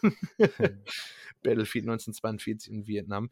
Äh, ja, auch dazu könnte ich jetzt jede Menge. Allein der Soundtrack. Allein der Soundtrack ist der absolute Wahnsinn. Originale äh, bei, bei, bei Battlefield der Vietnam. Äh, Credence Clearwater Revival konntest du halt hören, während du da mit dem, mit dem Helikopter dann da halt irgendwie äh, da geflogen bist. Also wirklich gut inszeniert, ganz, ganz toll. Ähm, ja, war, war toll. Äh, Im LAN, auch im, im, im, Multiplayer, äh, online. Ähm, selbst Solo hat es auch Spaß gemacht. Ja, aber wenn wir über die aktuelleren Spiele reden, kann ich halt einfach nur sagen, ich glaube, der, ja, das ist das, was das aktuelle Kriegsspiel, was die aktuellen Kriegsspiele so, also da kann man sich wirklich ein Beispiel annehmen, das ist äh, ähm, Call of Duty ähm, Modern Warfare, ja. Das habe ich äh, auch gespielt. Das war mal was ganz Neues, genauso wie Half-Life. Ähm, das war eine, oh, wie soll ich das sagen? Das war so cinemastisch, äh, sagt man das so? Cine, Cine, na, egal. Cineastisch. So, cineastisch, cinemastisch. cineastisch, äh, so kinoreif inszeniert. Im Grunde genommen muss ich ganz ehrlich sagen, mir hat es damals Spaß gemacht, weil es was Neues war. Es war wie ein interaktiver Film. Ähm, die, die Mission in Tschernobyl, wo du da halt durchschleichen musstest und so weiter. Aber wenn ich jetzt so Revue passieren lasse, es war tatsächlich wie ein Film. Es war kein, kein richtiges Spiel. Es war eine, eine reine Ballerbude. Da bleibe ich auch bei. Was äh, den, den, den Offline-Part angeht, es war eine reine Ballerbude, die gut inszeniert gewesen ist. Und ähm, da hat Call of Duty wirklich äh, eine, eine, ein, was ganz Neues erschaffen, ja. Und die meisten ähm, Publisher und die meisten Entwickler haben sich wirklich was davon abgeguckt. Also ein Medal of Honor zu der Zeit, ich weiß nicht welcher Titel das war, das waren halt einfach diese Call of Duty Abklatsches und auch ein Ghost Recon und auch alle möglichen anderen Teile haben sich halt an dieses Meisterwerk tatsächlich orientiert. Aber es war im Grunde genommen immer dasselbe. Und irgendwann ist man halt ermüdet davon. Genauso wie wenn halt jedes Jahr ein neuer Call of Duty-Teil rauskommt. Call of Duty ist der Shooter, hm, wie soll ich das sagen? Das ist wie Need for Speed. Need for Speed kam halt auch jedes Jahr ein neuer Teil raus. Und das geht nicht gut. Ja. Und ähm, für mich ging das bei Call of Duty auch nicht gut. Und ich habe den zweiten Teil habe ich auch gespielt, den habe ich ein paar Jahre später erst nachgeholt. Und ich muss sagen, was, was man online, also online muss das ja wirklich total steil gegangen sein und auch super zu spielen sein. Ich rede aber nur von der Offline-Erfahrung, von dem Singleplayer. Denn das ist ja das, was sie auch auf der E3 und auch in den Trailern bewerben. Die bewerben in den meisten Fällen nur den Singleplayer-Modus. Und ich muss sagen, so schön das auch inszeniert ist, so schön auch die Missionen aussehen, es ist am Ende eine taktiklose Ballerbude. Und ähm, deshalb habe ich mir auch nach dem zweiten Teil keinen weiteren Call of Duty-Teil mehr geholt. Ich habe mir Tests angeguckt und auch auf die Meinung geschissen, was die Leute gesagt, äh, gesagt haben, was die Tester gesagt haben. Und ich habe einfach nur gesehen, was geht auf dem Bildschirm ab. Und das ist für mich halt einfach nur Gegner respawnen und schießen und dies und das und keine Taktik und einfach nur rein. Das ist halt das, was aktuelle Kriegsspiele, finde ich, machen. Mittlerweile, gerade was den PC angeht, muss ich sagen, ähm, ist da so eine kleine Wende gekommen. Jetzt habe ich mir leider Gottes die, die, die Spielenamen nicht aufgeschrieben. Irgendwie irgendwas mit Tarkov oder irgendwie sowas. ähm, Spiele, die halt, das spielt irgendwie in Russland oder so. Mittlerweile wird wieder mehr Fokus auf wirkliche Taktik gesetzt. Und das finde ich sehr, sehr, sehr, sehr schön. Aber ähm, mit, den, mit den Spielen, ich sag mal, mit den, mit den ganzen Kriegsspielen ab Modern Warfare kann ich tatsächlich nichts anfangen. Das sind Ballerbuden, die natürlich schön aussehen. Die sehen wirklich gut aus. Aber das ist nicht mein Ding. Vielleicht bin ich auch nicht offen genug dafür. Aber das war so jetzt mein kleiner Monolog zu äh, Call of Duty und Co. Das ist ja austauschbar. Ne? Also kannst auch Call of Duty, kannst kannst auch Middle, Middle, of, äh, Middle of Honor einsetzen. Ja, das ist halt für mich alles dasselbe. Ja, ja wie gesagt, ich bin da eigentlich raus, aber ähm, ja, ich, ich fand diese Entwicklung wirklich interessant, dass das auf einmal wirklich jedes Jahr eine neue Diskussion war. Welcher Teil äh, ist jetzt, äh, von welchem Franchise ist jetzt besser?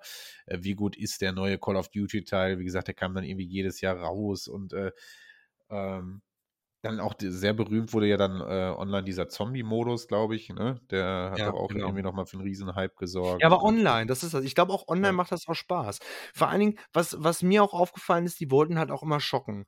Die wollten schocken. Und ich habe den, den, den ersten Teil von, äh, also Modern Warfare 1, den habe ich gespielt, als das Spiel ganz neu rauskam. Und ich war wirklich geflasht. Und ich glaube, wenn ich das Spiel jetzt nochmal reinlege, ähm, von der Story und von der, von der Inszenierung, wäre ich immer noch geflasht. Und dann kam der zweite Teil. Boah, wie heißt denn das? Ich hätte mir das echt aufschreiben sollen. Diese, ich sage jetzt einfach mal so fies, diese Russenmission, ja, Mhm. ähm, wo du halt in dem Aufzug bist und du bist halt ein, ein, du, du, du bist halt eingeschleust in dieser, in dieser, boah, wie heißt das? Ich hätte das echt googeln sollen, das ärgert mich wirklich, das ist nämlich ganz, ganz wichtig.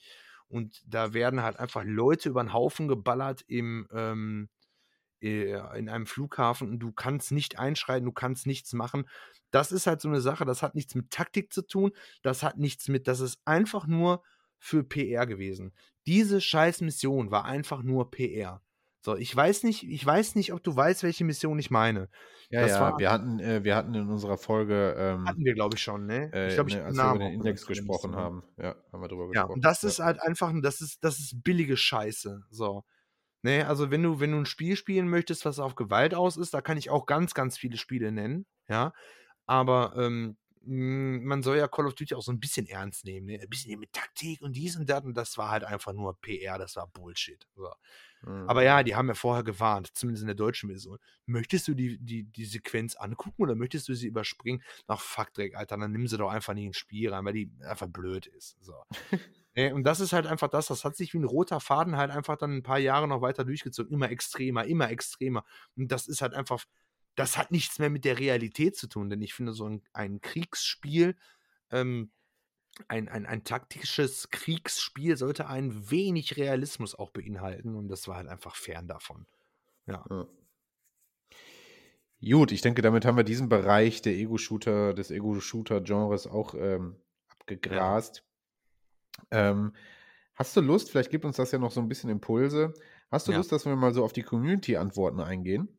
Ja. Mir fallen Ja? gerade schon wieder tausend Spiele ein, auf die ich nicht eingegangen bin, was mich ärgert. Ja, aber vielleicht kommen die ja noch. Wir haben noch Zeit. wir die ja noch, beide eben. hier. Ich, ist Ja. alles gut. Ja, ja, stimmt wohl. stimmt wohl. ähm, also, wie gesagt, ich habe bei äh, Instagram dann einmal nachgehorcht, was, denn, was, was sagt ihr denn so? Ja? Was ist euer Favorite, was ist euer ja, bester Ego-Shooter, den ihr je gespielt habt? Ähm, kamen einige Antworten an, vielen Dank schon mal dafür. Ähm, um das kurz abzuhaken, Call of Duty wurde natürlich auch das eine oder andere Mal genannt. Ähm, und jetzt schon mal Entschuldigung, falls ich eure Namen falsch ausspreche. Ich bin da so unfassbar schlecht drin, das immer zu entziffern, was das sein soll. Ja. Du machst das richtig. Du machst das ganz gut. Äh, Matt Moga- Mogwai, Matt Mogwai, ne, wahrscheinlich, hat er zum Beispiel geantwortet COD Black Ops 3. Ja. Ja. Dann, hat, dann hatten wir die Antwort äh, Call of Duty 2 von äh, Marco Schwedland. Übrigens auch ein treuer Hörer, glaube ich, der ist auch jedes Mal mit am Start. Äh, ja, hatte Call of Duty 2 geantwortet. Ähm, ich glaube, auch den ersten Black Ops-Teil wurde hier einmal genannt. Also da können wir schon mal sagen, COD ist dann halt doch, ja, der Hype dann am Ende ähm, Ich würde, wahrscheinlich auch ich würde, ja, mich gerechtfertigt. würde aber interessieren, meinen die offline oder online? Auch Ja, selbst wenn die jetzt, und sagen. es sind keine schlechten Spiele, das wollte ich nicht damit sagen, es ist ja einfach nur mein Empfinden, ich mag das nicht so. Ich glaube aber, dass die Sachen wirklich online wirklich reinbrettern. Also ich glaube, das ist wirklich gut online. Ne? Und selbst offline sind ja auch nicht schlecht. Ne? Das ist Ja. einfach Geschmackssache. Das wollte ich auch nochmal gesagt haben. Oh Gott. ja. Ähm, Wolfenstein wurde zur Freude deinerseits auch äh, Ja. mehrmals genannt. Äh, Sonyverse 7 sagte zum Beispiel, hat mit Wolfenstein geantwortet. Äh, unsere guten Kollegen vom Geilalter Podcast haben ähm, hier eine der neueren Teile Wolfenstein 2 New Colossus ähm, mit ins Ah, Bild das habe ich auch gespielt, doch. Ja, Ja. das habe ich gespielt, ja. Ähm, also auch das wurde genannt. So, dann kommen wir mal zu so ein paar anderen Sachen. Ähm, ein Käfig voll Film antwortete mit Doom. Wir haben es gerade vorhin schon mal ganz Oh, kurz besprochen. Ähm, aber der Original Doom-Teil ist natürlich auch so ein, so ein absolutes Kultspiel, ne? Ja, absolut. John, John Romero, ähm, Doom, ich bin ganz, ganz großer Fan. Unfassbar großer Fan. Ja. Hab ich, das ist es. Ich könnte so viele Spiele jetzt noch aufzählen, aber wir warten mal ab. Ja, ähm, habe ich tatsächlich dann auch äh, nachgeholt, dann irgendwann, aber in jungen Jahren dann äh, nachgeholt. Ähm, ja, ist schon irgendwie, ne, war damals natürlich auch bahnbrechend, ne? Diese Doom, Doom ist absolut geil. Doom, Doom ist ja. absolut geil. Ich Doom weiß- 3 ist ein, ist ein Spiel, was zum Beispiel wirklich, das ist nicht mit den anderen Doom-Teilen zu vergleichen, aber trotzdem auch super. Ja. Ja. Also Doom 3 kannst du mit dem eigentlichen Doom-Franchise nicht vergleichen. Ja. Das ist mehr so wie, wie soll ich das sagen, wie, das ist mehr so, so, so ein, das ist kein typischer Doom-Shooter, ja, das ist mehr so, so Horror, ja. Und Doom ist halt einfach der Inbegriff von, ich äh, raspel dir mit der Kettensäge die Fresse weg. So. Ja. Das ist Doom. Brutal. Ja, und Doom 3 ein bisschen mehr so Schock. Aber trotzdem geil. Ja. Ja, Doom hat Kult, keine Frage. Ne? Äh, ein Franchise, worüber wir jetzt auch noch gar nicht geredet haben, wo ich sagen muss, tatsächlich, ähm, fällt mir, ist mir bei meiner eigenen Recherche nicht eingefallen. Ähm, der gute Nerdstar Fanta hat geantwortet, äh, unang unangefochten, ohne Diskussion ist es Far Cry 3, alleine wegen Bars Montenegro. Ja, ähm, Far Cry 3 tatsächlich muss ich sagen, ich, ich bin heute so ein bisschen, so ein bisschen im PC-Bereich, ja. Ähm, es gibt auch ganz, ganz viele tolle Shooter für Konsole, muss ich wirklich sagen. Aber irgendwie sind wir, bin ich jetzt heute so im PC-Bereich drin. Far Cry, ich habe eine ganz, ganz große Liebe zu Far Cry. Ähm, vor allen Dingen tatsächlich der erste Teil. Der war grafisch atemberaubend und ganz cool war auch, dass es von einem, von einem deutschen Entwicklerstudio kommt, den Crytek mit der Cry-Engine. Ähm, das ist halt, das, das war schon irgendwie cool zu sehen. So, wow, deutsche Entwickler, die kriegen was gebacken. Ne? Und äh, aber auch Ja. davon abgesehen, Far Cry ist halt einfach ähm, ein, ein unfassbar tolles Spiel von der, von der ganzen Atmosphäre, der Soundtrack, die, äh, ähm, die, die, die, die paar Maps, die es gab, die man auch wirklich dann auch im LAN spielen konnte. Da kann ich mich an eine wirklich wunderschöne Zeit mit meinem Onkel erinnern. Wir haben Stunden und auch ein, äh, ein gewisser Martin äh, sollte sich da auch wahrscheinlich dran erinnern. Der war nämlich auch dabei und äh, wir blicken alle in den Himmel. Äh, ein Kevin, der wird das wahrscheinlich auch noch wissen. Ähm, wir waren bei meinem Onkel und haben ähm, tatsächlich äh, Far Cry im LAN gespielt.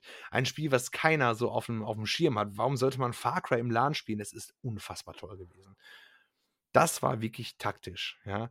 Alle vier Leute, eine riesige Map, alles war grün, am Campen wie die Wilden. Es hat teilweise Minuten gedauert, bis mal ein Schuss gefallen ist. Und wenn ein Schuss gefallen ist, dann war halt wirklich äh, Stimmung in der Bude.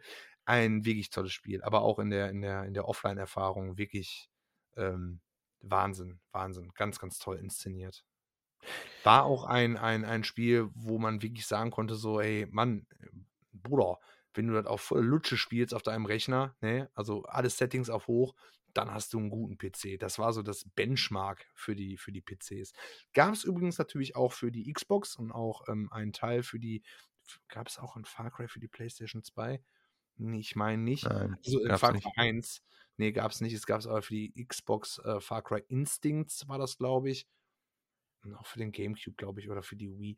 Naja, egal. Auf jeden Fall Far Cry 1, da kann ich halt zu was, äh, kann ich was zu sagen. Far Cry 2 habe ich auch ganz gerne gespielt, aber Far Cry 1, das bleibt bei mir immer im Kopf, ja. Ja, ich bin tatsächlich als äh, Konsolenspieler dann erst bei Far Cry 3 auch eingestiegen und äh, habe Far Cry 3, 4 und 5, ähm, den sechsten tatsächlich jetzt nicht, äh, auch sehr ausführlich gespielt. Und äh, muss definitiv sagen, habe auch sehr, sehr viel Spaß mit den Spielen gehabt. Also klar, Far Cry zeichnete sich ähm, zu Beginn auf, der, auf dem PC halt schon, ja, mit allem dessen, was du gerade eigentlich beschrieben hast, schon aus.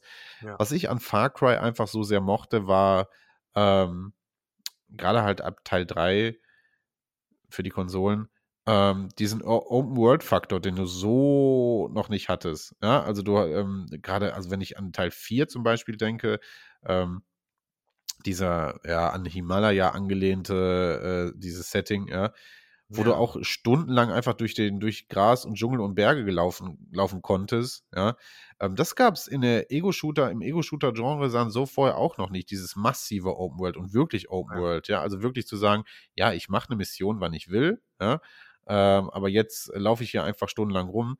Das kannte man im Ego-Shooter-Bereich so tatsächlich vorher noch nicht, ja.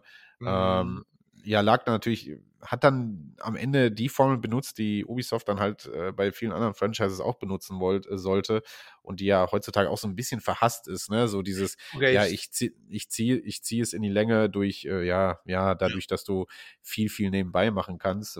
Wie viel davon ja. Sinn macht oder nicht, ist eine andere Frage. Das, das Trotzdem, passt äh, jedem Franchise. Es passt einfach, Ghost Regan macht genau denselben Scheiß. Geht dem Ding einfach einen anderen Namen, dann ist alles cool. Äh, ja, aber ich finde, sorry, dass ja. ich unterbreche, aber ich finde ja, nicht, dass das qualitativ bei Far Cry einen Schaden genommen hat. Nein, bei Far Cry äh, wahrscheinlich nicht. Bei Far Cry nicht. Es ist ja auch immer die, das Problem ist halt einfach, die Leute gehen davon aus, egal was für ein Spiel du hast, ob du ein Rennspiel hast, ob du einen Shooter hast, ob du ein, was weiß ich, es muss immer eine offene Welt sein. Fucking nein, muss es nicht, denn eine offene Welt, das ist ziemlich schwer zu bestücken. So, GTA macht das zum Beispiel perfekt. So, meinetwegen auch, macht das auch in Far Cry, macht das wirklich sehr, sehr gut, klar. Aber nicht jedes Franchise hat die Möglichkeit, ähm, ein, ein gutes äh, Open-World-Spiel zu machen. Es passt nicht in jedes, in, in jedes, ähm, ja, wie soll ich das sagen, einfach in, in, in jedes Genre rein. Und wenn, dann ist das sehr, sehr schwer. Ich nehme davon Abstand von dieser Open-World-Scheiße, will aber nicht sagen, dass jetzt auch Far Cry-Scheiße ist. Wenn du sagst, du hast das gespielt und die haben das gut umgesetzt, dann, mashallah, freut mich das. Denn es ist eine wirklich sehr, sehr hohe Kunst. Eine Open World, in einem Shooter gut umzusetzen. Weißt du, wie ich meine? Ja. Zwar okay. völlig anderes Thema, aber ja. Äh, ja, ja Open Worlds ist ein Thema für sich, keine Frage. Absolut. Und ja, diesen Anspruch zu haben, heutzutage alles muss irgendwie Open World sein, ist Quatsch, weil es einfach in vielen Genres oder in vielen Geschichten gar nicht passt. Ähm, aber ich äh, nochmal zurück zu Far Cry. Ich, ich hatte wirklich sehr viel Spaß damit, weil ich finde, das hat fantastisch funktioniert. Vor allem, weil die halt jeden, jeder Teil dann auch so sein völlig eigenes Setting hatte ja. ähm, und die schöne Welten kreiert haben. Ja? Far Cry 3 dann halt ähm, wieder, also Far Cry 3 war ja dann doch noch typisch Far Cry, diese tropische Insel. Ne? Ja. Ähm, aber Far Cry 3 hat natürlich, und das hat ja Nerdster Fanta auch äh, direkt dazu geschrieben, diesen mittlerweile kultigen Charakter war es ähm, als äh, Hauptantagonist. Ähm, ja, das ist natürlich mittlerweile gehört zu den, ja, so den bekanntesten Videospielbösewichten quasi. Ne? Ja, zu Recht. Ähm, und an der Formel wollte sich dann ähm, Far Cry ja dann auch weiter so ein bisschen, äh, ja, an dieser Formel hat sich dann Far Cry so ein bisschen gehalten. Eigene Welt kreieren, schöne Open World und einen sehr dominanten, ähm, Entschuldigung. Das ist okay. einen sehr äh, dominanten Bösewicht, äh, wie wir jetzt auch zuletzt bei Far Cry 6 gesehen haben. Äh, ja, das sollten dann so die Unique Selling Points werden von Far Cry. Ich hatte sehr viel Spaß damit. Entschuldigung. Gesundheit. So. Ja. Alles gut. Nee, ähm, ja, wie gesagt, das sollte jetzt auch äh, kein, kein, kein Far Cry-Bashing sein, auf gar keinen Fall. Die machen das schon wirklich sehr, sehr gut. Das muss man ganz ehrlich sagen. Also das, was ich gesehen habe und was ich auch gespielt habe, ähm, das ist schon wirklich sehr, sehr gut umgesetzt. Nur nicht jeder Entwickler sollte sich wirklich sollte wirklich immer festhalten an der Open World. Aber das ist ein völlig anderes Thema.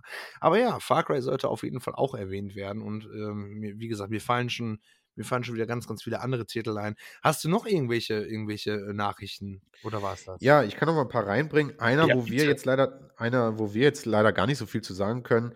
Ja, äh, Mike Gumpert sagte, hat geantwortet mit Titanfall 2 ich weiß, dass Titanfall eine große Fanbase hat und dass es eigentlich auch ein sehr gutes Franchise wohl ist, qualitativ kann ich nichts zu beitragen.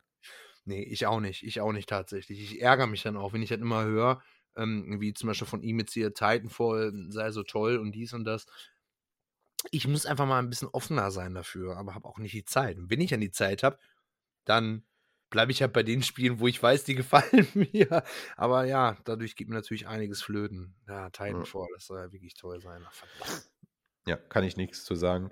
Ja. Äh, Papi Spielezimmer, Grüße gehen nach Österreich, äh, hat mit Rainbow Six Siege, äh, Spaß, Siege, äh, geantwortet. Ähm, ja, Rainbow Six natürlich auch eine sehr, mh, ja, schon sehr langlebige Reihe. Wir haben vorhin schon über die Rogue Spear, Lone Wolf und bla bla bla über die Anfänge gesprochen. Ja, Ähm, Ravenchild hat sich dann auch, ja. ja, hat sich dann auch in die Multiplayer, äh, Multiplayer, ähm, ja, ja, auf Multiplayer spezialisiert irgendwann. Ähm, ja, Rainbow Six, kann ich, Rainbow Six ist Rainbow Six irgendwie, oder? Nee, tatsächlich, tatsächlich meiner Meinung nach nicht. Ähm, Rainbow Six war damals halt auch so dieses typische Tom Clancy-Ding, so wie Ghost Recon. Ja, ja. Das war halt super taktisch, ja. Also, ähm, so wie auch so ähnlich wie SWAT oder sowas, ne? Wo du halt wirklich den, den, den, den Leuten Anweisungen geben konntest und du konntest halt auf der Map, konntest du vorher Richtungen entscheiden, wo Ja, ja, ja, ja. hingeht. Ist Rainbow Six Siege der aktuellste Teil? Ich weiß es gar nicht. Ich habe irgendwas, äh, ich habe mal irgendwas nachgegoogelt und habe mir Videos angeguckt und das ist halt einfach wieder das. Ich bin auch nicht in dem Thema drin, ich möchte darüber auch nicht urteilen. Aber wenn ich bei Rain an Rainbow Six denke, denke ich an Taktik und an Realismus. Und warum haben denn dann, wenn die dann online spielen, warum sind die Waffen dann alle bunt? So, weißt du, das ist so, das ist Ja, genauso wie gut. bei Counter-Strike. Das stört mich irgendwie. Aber darüber kann ich nicht urteilen. Das sind halt so ein paar Dinge, die mich halt stören. Ich habe es nie gespielt, also sollte ich da auch wirklich mal meine Fresse halten. Aber ja, Rainbow Six auf jeden Fall. Ähm, auf der PlayStation 2 Rainbow Six 3, für den PC hieß es Ravenchild, habe ich super gerne gespielt. Hm, Ich sag nur, aufbrechen und sichern oder aufbrechen und blenden auf Zulu. Das war so das Ding. Ähm, ja, daran, wenn ich Mhm. an Rainbow Six 3 denke für die PlayStation, dann ähm, denke ich immer aufbrechen und blenden auf Zulu. Ich glaube, Ja. den letzten Teil, den ich gespielt habe, war auf der PlayStation 2. Ich, jetzt muss ich mich aber verbessern, weil ich da nicht so. Äh, welcher Teil war denn Lockdown? Welcher war das denn? Warte mal, Lockdown. Da war da auch PlayStation 2. Ja, ja, definitiv. Welche, ich weiß nicht. Also auf der, das ist auf jeden Fall den Teil, den ich ja. als letztes gespielt hatte. Und das alles, was ich von Rainbow Six Siege gesehen habe, ich glaube, da hatte ich mal auf der Vierer oder Dreier, ich weiß es gerade gar nicht mehr, hatte ich mal die Beta irgendwie gespielt. Das war, ich, also ich muss sagen, ich, wie gesagt, ich habe mich nicht mehr mit dem Spiel beschäftigt, aber ähm, für mich sah das nach Rainbow Six Kost aus, die ich jetzt, wer- also ich kann nicht beurteilen, wie sich das bisher so entwickelt hat und was Ja. da alles noch so gemoddet wurde oder so was, keine Ahnung. Für mich sah das nach der Kost aus, die man da erwarten konnte. Ich glaube, das hat schon Ja? auch seine dicke Fanbase. Ja, klar, das, äh, ich, ich, ich gehe auch nicht davon aus, dass die Spiele schlecht sind. Definitiv nicht. Das Problem ist halt einfach, wenn ich dann irgendwie was sehe, was mir nicht gefällt, warum sind die Waffenskins auf einmal bunt? Dann denke ich mir so, das hat nichts mit Rainbow Six zu tun. Da bin ich auch so ein bisschen voreilig, muss ich ganz ehrlich sagen. Also ich möchte die Leute in gar keinster Weise irgendwie. Ich will jetzt nicht sagen, oh, nur weil die Waffenskins bunt sind, hat das nichts mehr mit Taktik zu tun, nichts mehr mit dem eigentlichen Rainbow Six. Nein, ähm, ich habe es einfach nicht gespielt. Vielleicht sollte ich da wirklich mal offen für sein. Vielleicht mache ich das einfach mal so, wenn ich da morgen von der Arbeit nach Hause komme, dass ich mir einfach mal ein paar äh, Gameplay-Videos einfach mal so reinziehe, so wie das einfach mal so ist. Ne? Und äh, ja, aber Rainbow Six auf jeden Fall, so die älteren Teile, ganz, ganz toll. Ganz, ganz toll. Rook Spear, Rainbow Six Ravenchild, ja. Gut, so. Äh, ich muss auch einmal kurz, ähm, ich gebe, pass auf, ich reiche dir eine Überleitung und dann muss ich mal kurz zu, meinem, Kur- äh, zu meinem Sohn, glaube ich. Den höre ich da gerade so ein bisschen äh, sich beschweren. ähm, und ich würde dir mal zwei Titel an der Hand geben, über die du noch ein bisschen erzählen kannst, oh äh, ja. aus dem Ego-Shooter-Bereich. Und zwar, ähm, ja, zwei ähm, testosterongeladene rechte Ich Männer, die Ja. da am Start gehen. Lass uns doch mal zum Ende so ein bisschen über den guten Sam und den guten Duke reden. Was hast du denn da so am Start? Oh, das ist, oh, da kann ich, da kann ich Monologe halten. Hör mal doch, mein Gott, nee. Ja, dann, äh, pass auf, dann, dann lege ich direkt damit los. Ich hoffe, das ist okay. ja, ähm, Duke Nukem natürlich. Ähm, ich bin großer Fan. Ich bin absolut ein Riesenfan von Duke Nukem. In der heutigen Zeit hm, nicht mehr so angebracht. Also nicht mehr, nicht mehr so cool, aber ähm, trotz alledem, die, die, die, die, ich stehe auch auf, auf diese, diese, diese 80er Jahre Proleten, äh, Actionfilme, ne, wo Männer noch richtige Männer sind. das ist so mein Ding und Duke Nukem verkörpert das halt wirklich äh, am allerbesten tatsächlich. Ähm, ja, war halt auch damals, ähm, als Duke Nukem 3D erschienen ist, war das wirklich ein absoluter Meilenstein. Die Möglichkeiten, die man halt im Spiel hatte. Und sei es einfach nur auf den Lichtschalter drücken oder der, der, der, ähm, der ähm, Pole-Dancerin da in irgendeiner Weise äh, Trinkgeld zu geben und so. Das war schon wirklich ziemlich cool, diese Interaktion. Die Interaktion mit der Spielwelt, das sind Sachen gewesen, die haben damals halt wirklich Spaß gemacht, ja. Und ähm, ich kann nur sagen, wie gesagt, ich bin großer Duke Nukem-Fan, aber auch so vom Spiel alleine, ähm, von Duke Nukem 3D mit den ganzen Add-ons, äh, das war schon wirklich, wirklich sehr, sehr klasse und auch nie langweilig. Es war sehr flüssig, es äh, coole Waffen. Und auch, ähm, ja, es gab ein paar, paar Ableger halt auf der Playstation, auf dem N64, auch auf dem PC, Third Person, dann auch so, so, so eine Art Side-Scroller, Manhattan Project und so. Ja, äh, hatte auch so seine Daseinsberechtigung, war jetzt nicht so super, aber ähm, ist halt das Duke Nukem Franchise und ich glaube, da gucke ich so ein bisschen durch die rosa-rote Brille und muss sagen, so, ja, Hauptsache es steht Duke drauf, ja. Zum Thema Serious Sam, ich glaube, das ist eine Sache, Ah, von welchem Entwicklerstudio war das denn nochmal? Ich habe Kriterium gerade in, aber Kriterium ist Quatsch, aber auch irgendwas mit C. Jetzt könnte ich natürlich hier in mein schlaues Regal gucken und schauen, ob ich hier, ich habe hier irgendwo, ich habe die, pass auf, ah, das mache ich mal eben. Ich habe die russische Version tatsächlich von Serious Sam 2 hier gerade in der Hand. Vielleicht steht da ja auch der Entwickler drauf. Der Publisher war 2K Games und äh, nicht Kriterien, sondern Crow Team war der Entwickler. Und ich glaube, ja, das war ein, ich glaube, ein russischer, äh, ein russischer Entwickler. Und äh, Serious Sam war damals kein Vollpreistitel. Das gab es tatsächlich ähm, für ein bisschen weniger Geld. War mehr eine Grafikdemo, muss man ganz ehrlich sagen. Aber auch das Spiel als solches hat total viel Spaß gemacht. Wenn du warst halt äh, Sam Serious, ja, und äh, hast halt äh, äh, Monster abgeknallt und warst im, im alten Ägypten und ganz, ganz, ganz, ganz abgefahren. Es hat sich ungefähr von der Schnelligkeit gespielt wie ein Unreturnament oder ein, ein Quake, ja. Du hast wirklich krasse Waffen gehabt und es war ähm, ein, ein ich, ich, ich würde einfach mal so behaupten, ein Abklatsch von Duke Nukem. Sam Serious äh, in dem Spiel, Serious Sam, war ein Abklatsch definitiv von Duke Nukem und es war eine, eine, eine absolute Grafikdemo. Ja. Hat unfassbar viel Spaß gemacht. Es gibt auch ähm, äh, ein paar Nachfolger davon. Es gibt tatsächlich äh, Exklusivtitel, meine ich zu wissen, für die Xbox und auch für den GameCube, aber da will ich mich jetzt nicht festlegen. Also es war kein, kein Spiel, was es offiziell nur für den PC gab. Ja. Es gab auch wirklich äh, Teile für die Konsole. Wie die sich gespielt haben, da kann ich nichts zu sagen. Aber ich habe ich hab gerade das Spiel in der Hand. Ja, da kommen Erinnerungen hoch. Äh, wirklich der absolute Wahnsinn. Super schnell, super, äh, also wurde nie langweilig. Ja. Den ersten Teil, Serious Sam, The First Encounter, habe ich tatsächlich durchgespielt. Den habe ich durchgespielt. Es ist sowas von schwer. Und ich gebe ganz ehrlich zu, bei dem Endboss habe ich gecheatet. Ja, weil ich wusste nicht, wie ich den besiegen sollte. Es war einfach, einfach, äh, also unmenschlich zu lösen. Ähm, ganz wichtig bei dem Spiel, große Waffen, große Gegner. Ja, das sind halt die Sachen, die Serious Sam ausmachen und auch Duke Nukem. Und die beiden kann man tatsächlich so in eine in eine Schublade packen. Ja, das sind die, äh, die Klamotten, die ich halt sagen kann zum Thema äh, ähm, Serious Sam und äh, zu Duke Nukem. Eine eine Sache wollte ich jetzt nochmal ähm, hm, besprechen, und zwar auch ein, eine, eine Shooter-Serie, die ich wirklich liebe. Und das ist Soldier of Fortune. Ähm, ich hoffe, dass wenn ihr euch das anhört, dass ihr ähm, diese Titel kennt. Also die, die, es gibt insgesamt drei, drei Soldier of Fortune Teile.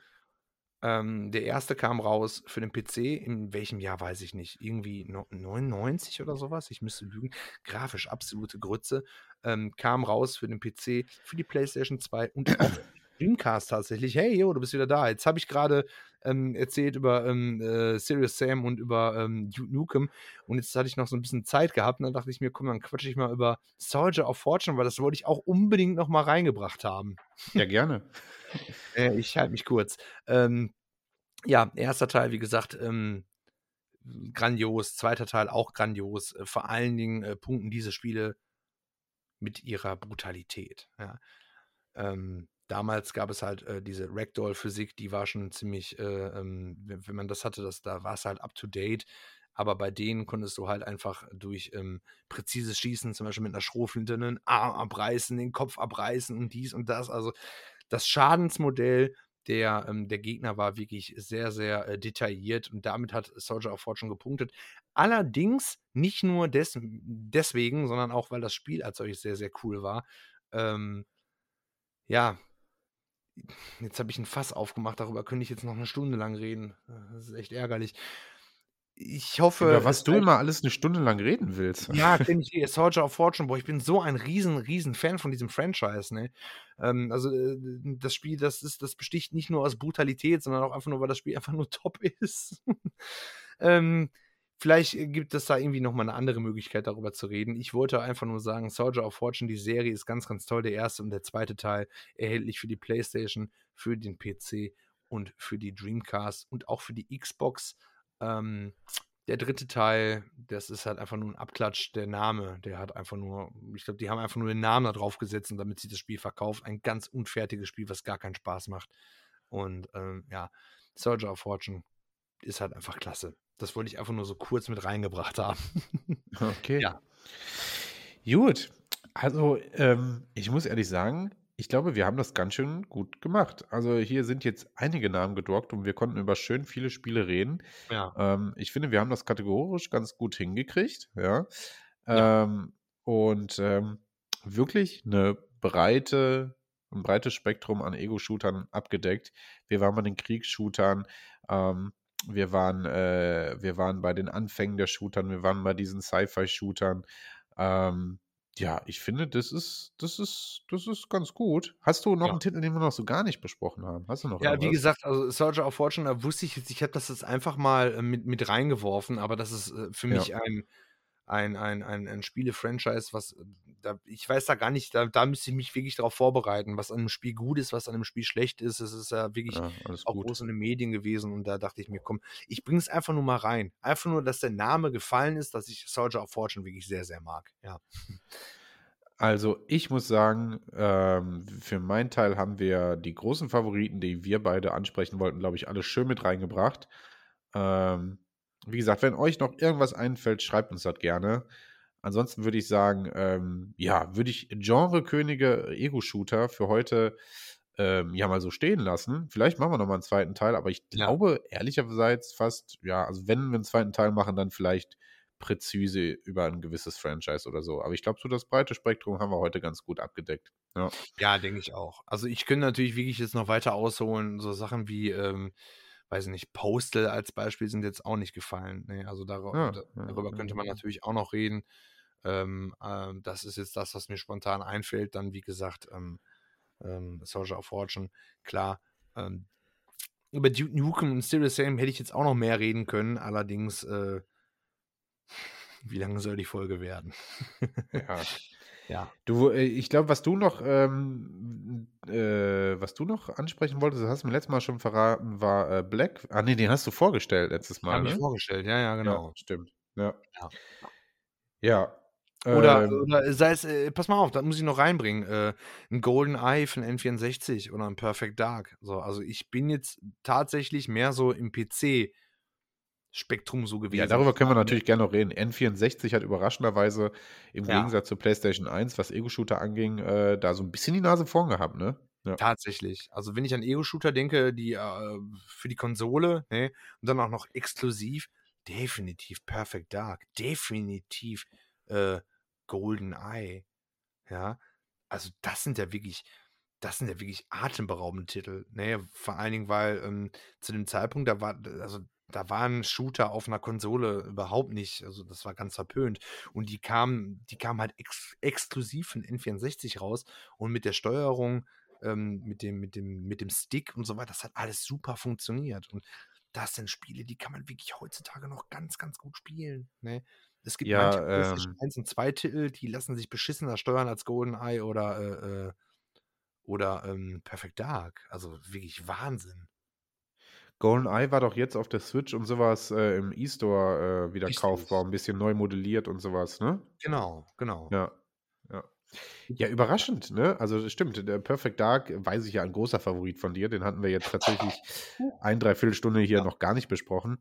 Und ähm, GoldenEye, absoluter Kultstatus, ähm, aber auch ein bockstarker Ego-Shooter einfach gewesen. Ja. Klar, ähm, das Original technisch heutzutage, wie vieles einfach sch schwierig. Ja, ähm, Ja, aber ey, die Leute sollen mal einfach weg von der Technik gehen. So, ja aber es ist soll ja nicht unerwähnt bleiben. So, das Ja, okay, lass ich zu. Ja. ne?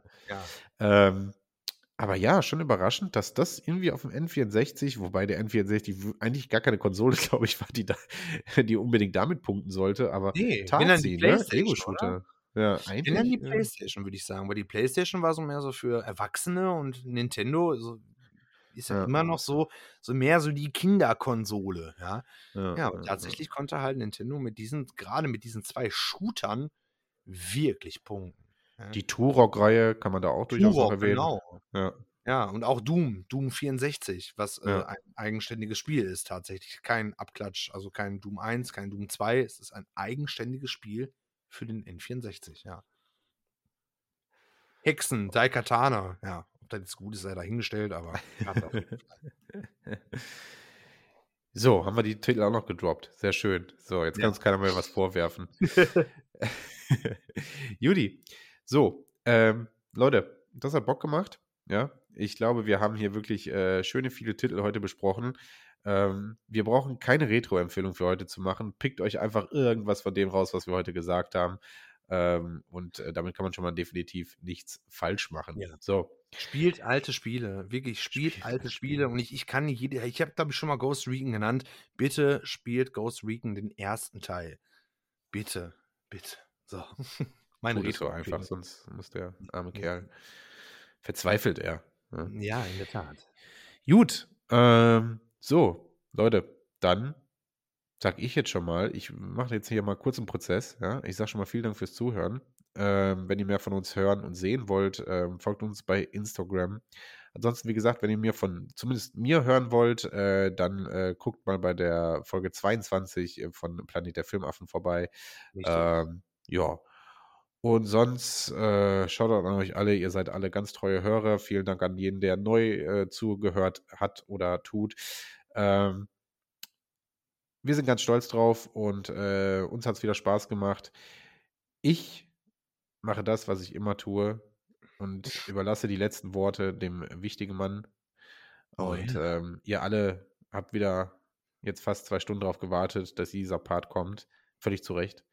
Und äh, ich sage, oder ich wünsche euch noch einen schönen Tag, schönen Abend, schöne Nacht oder wann immer das ihr auch hört.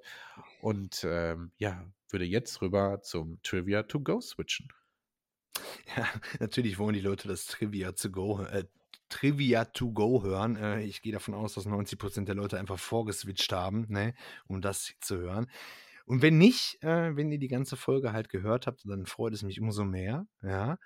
Und äh, ja, Trivia to go.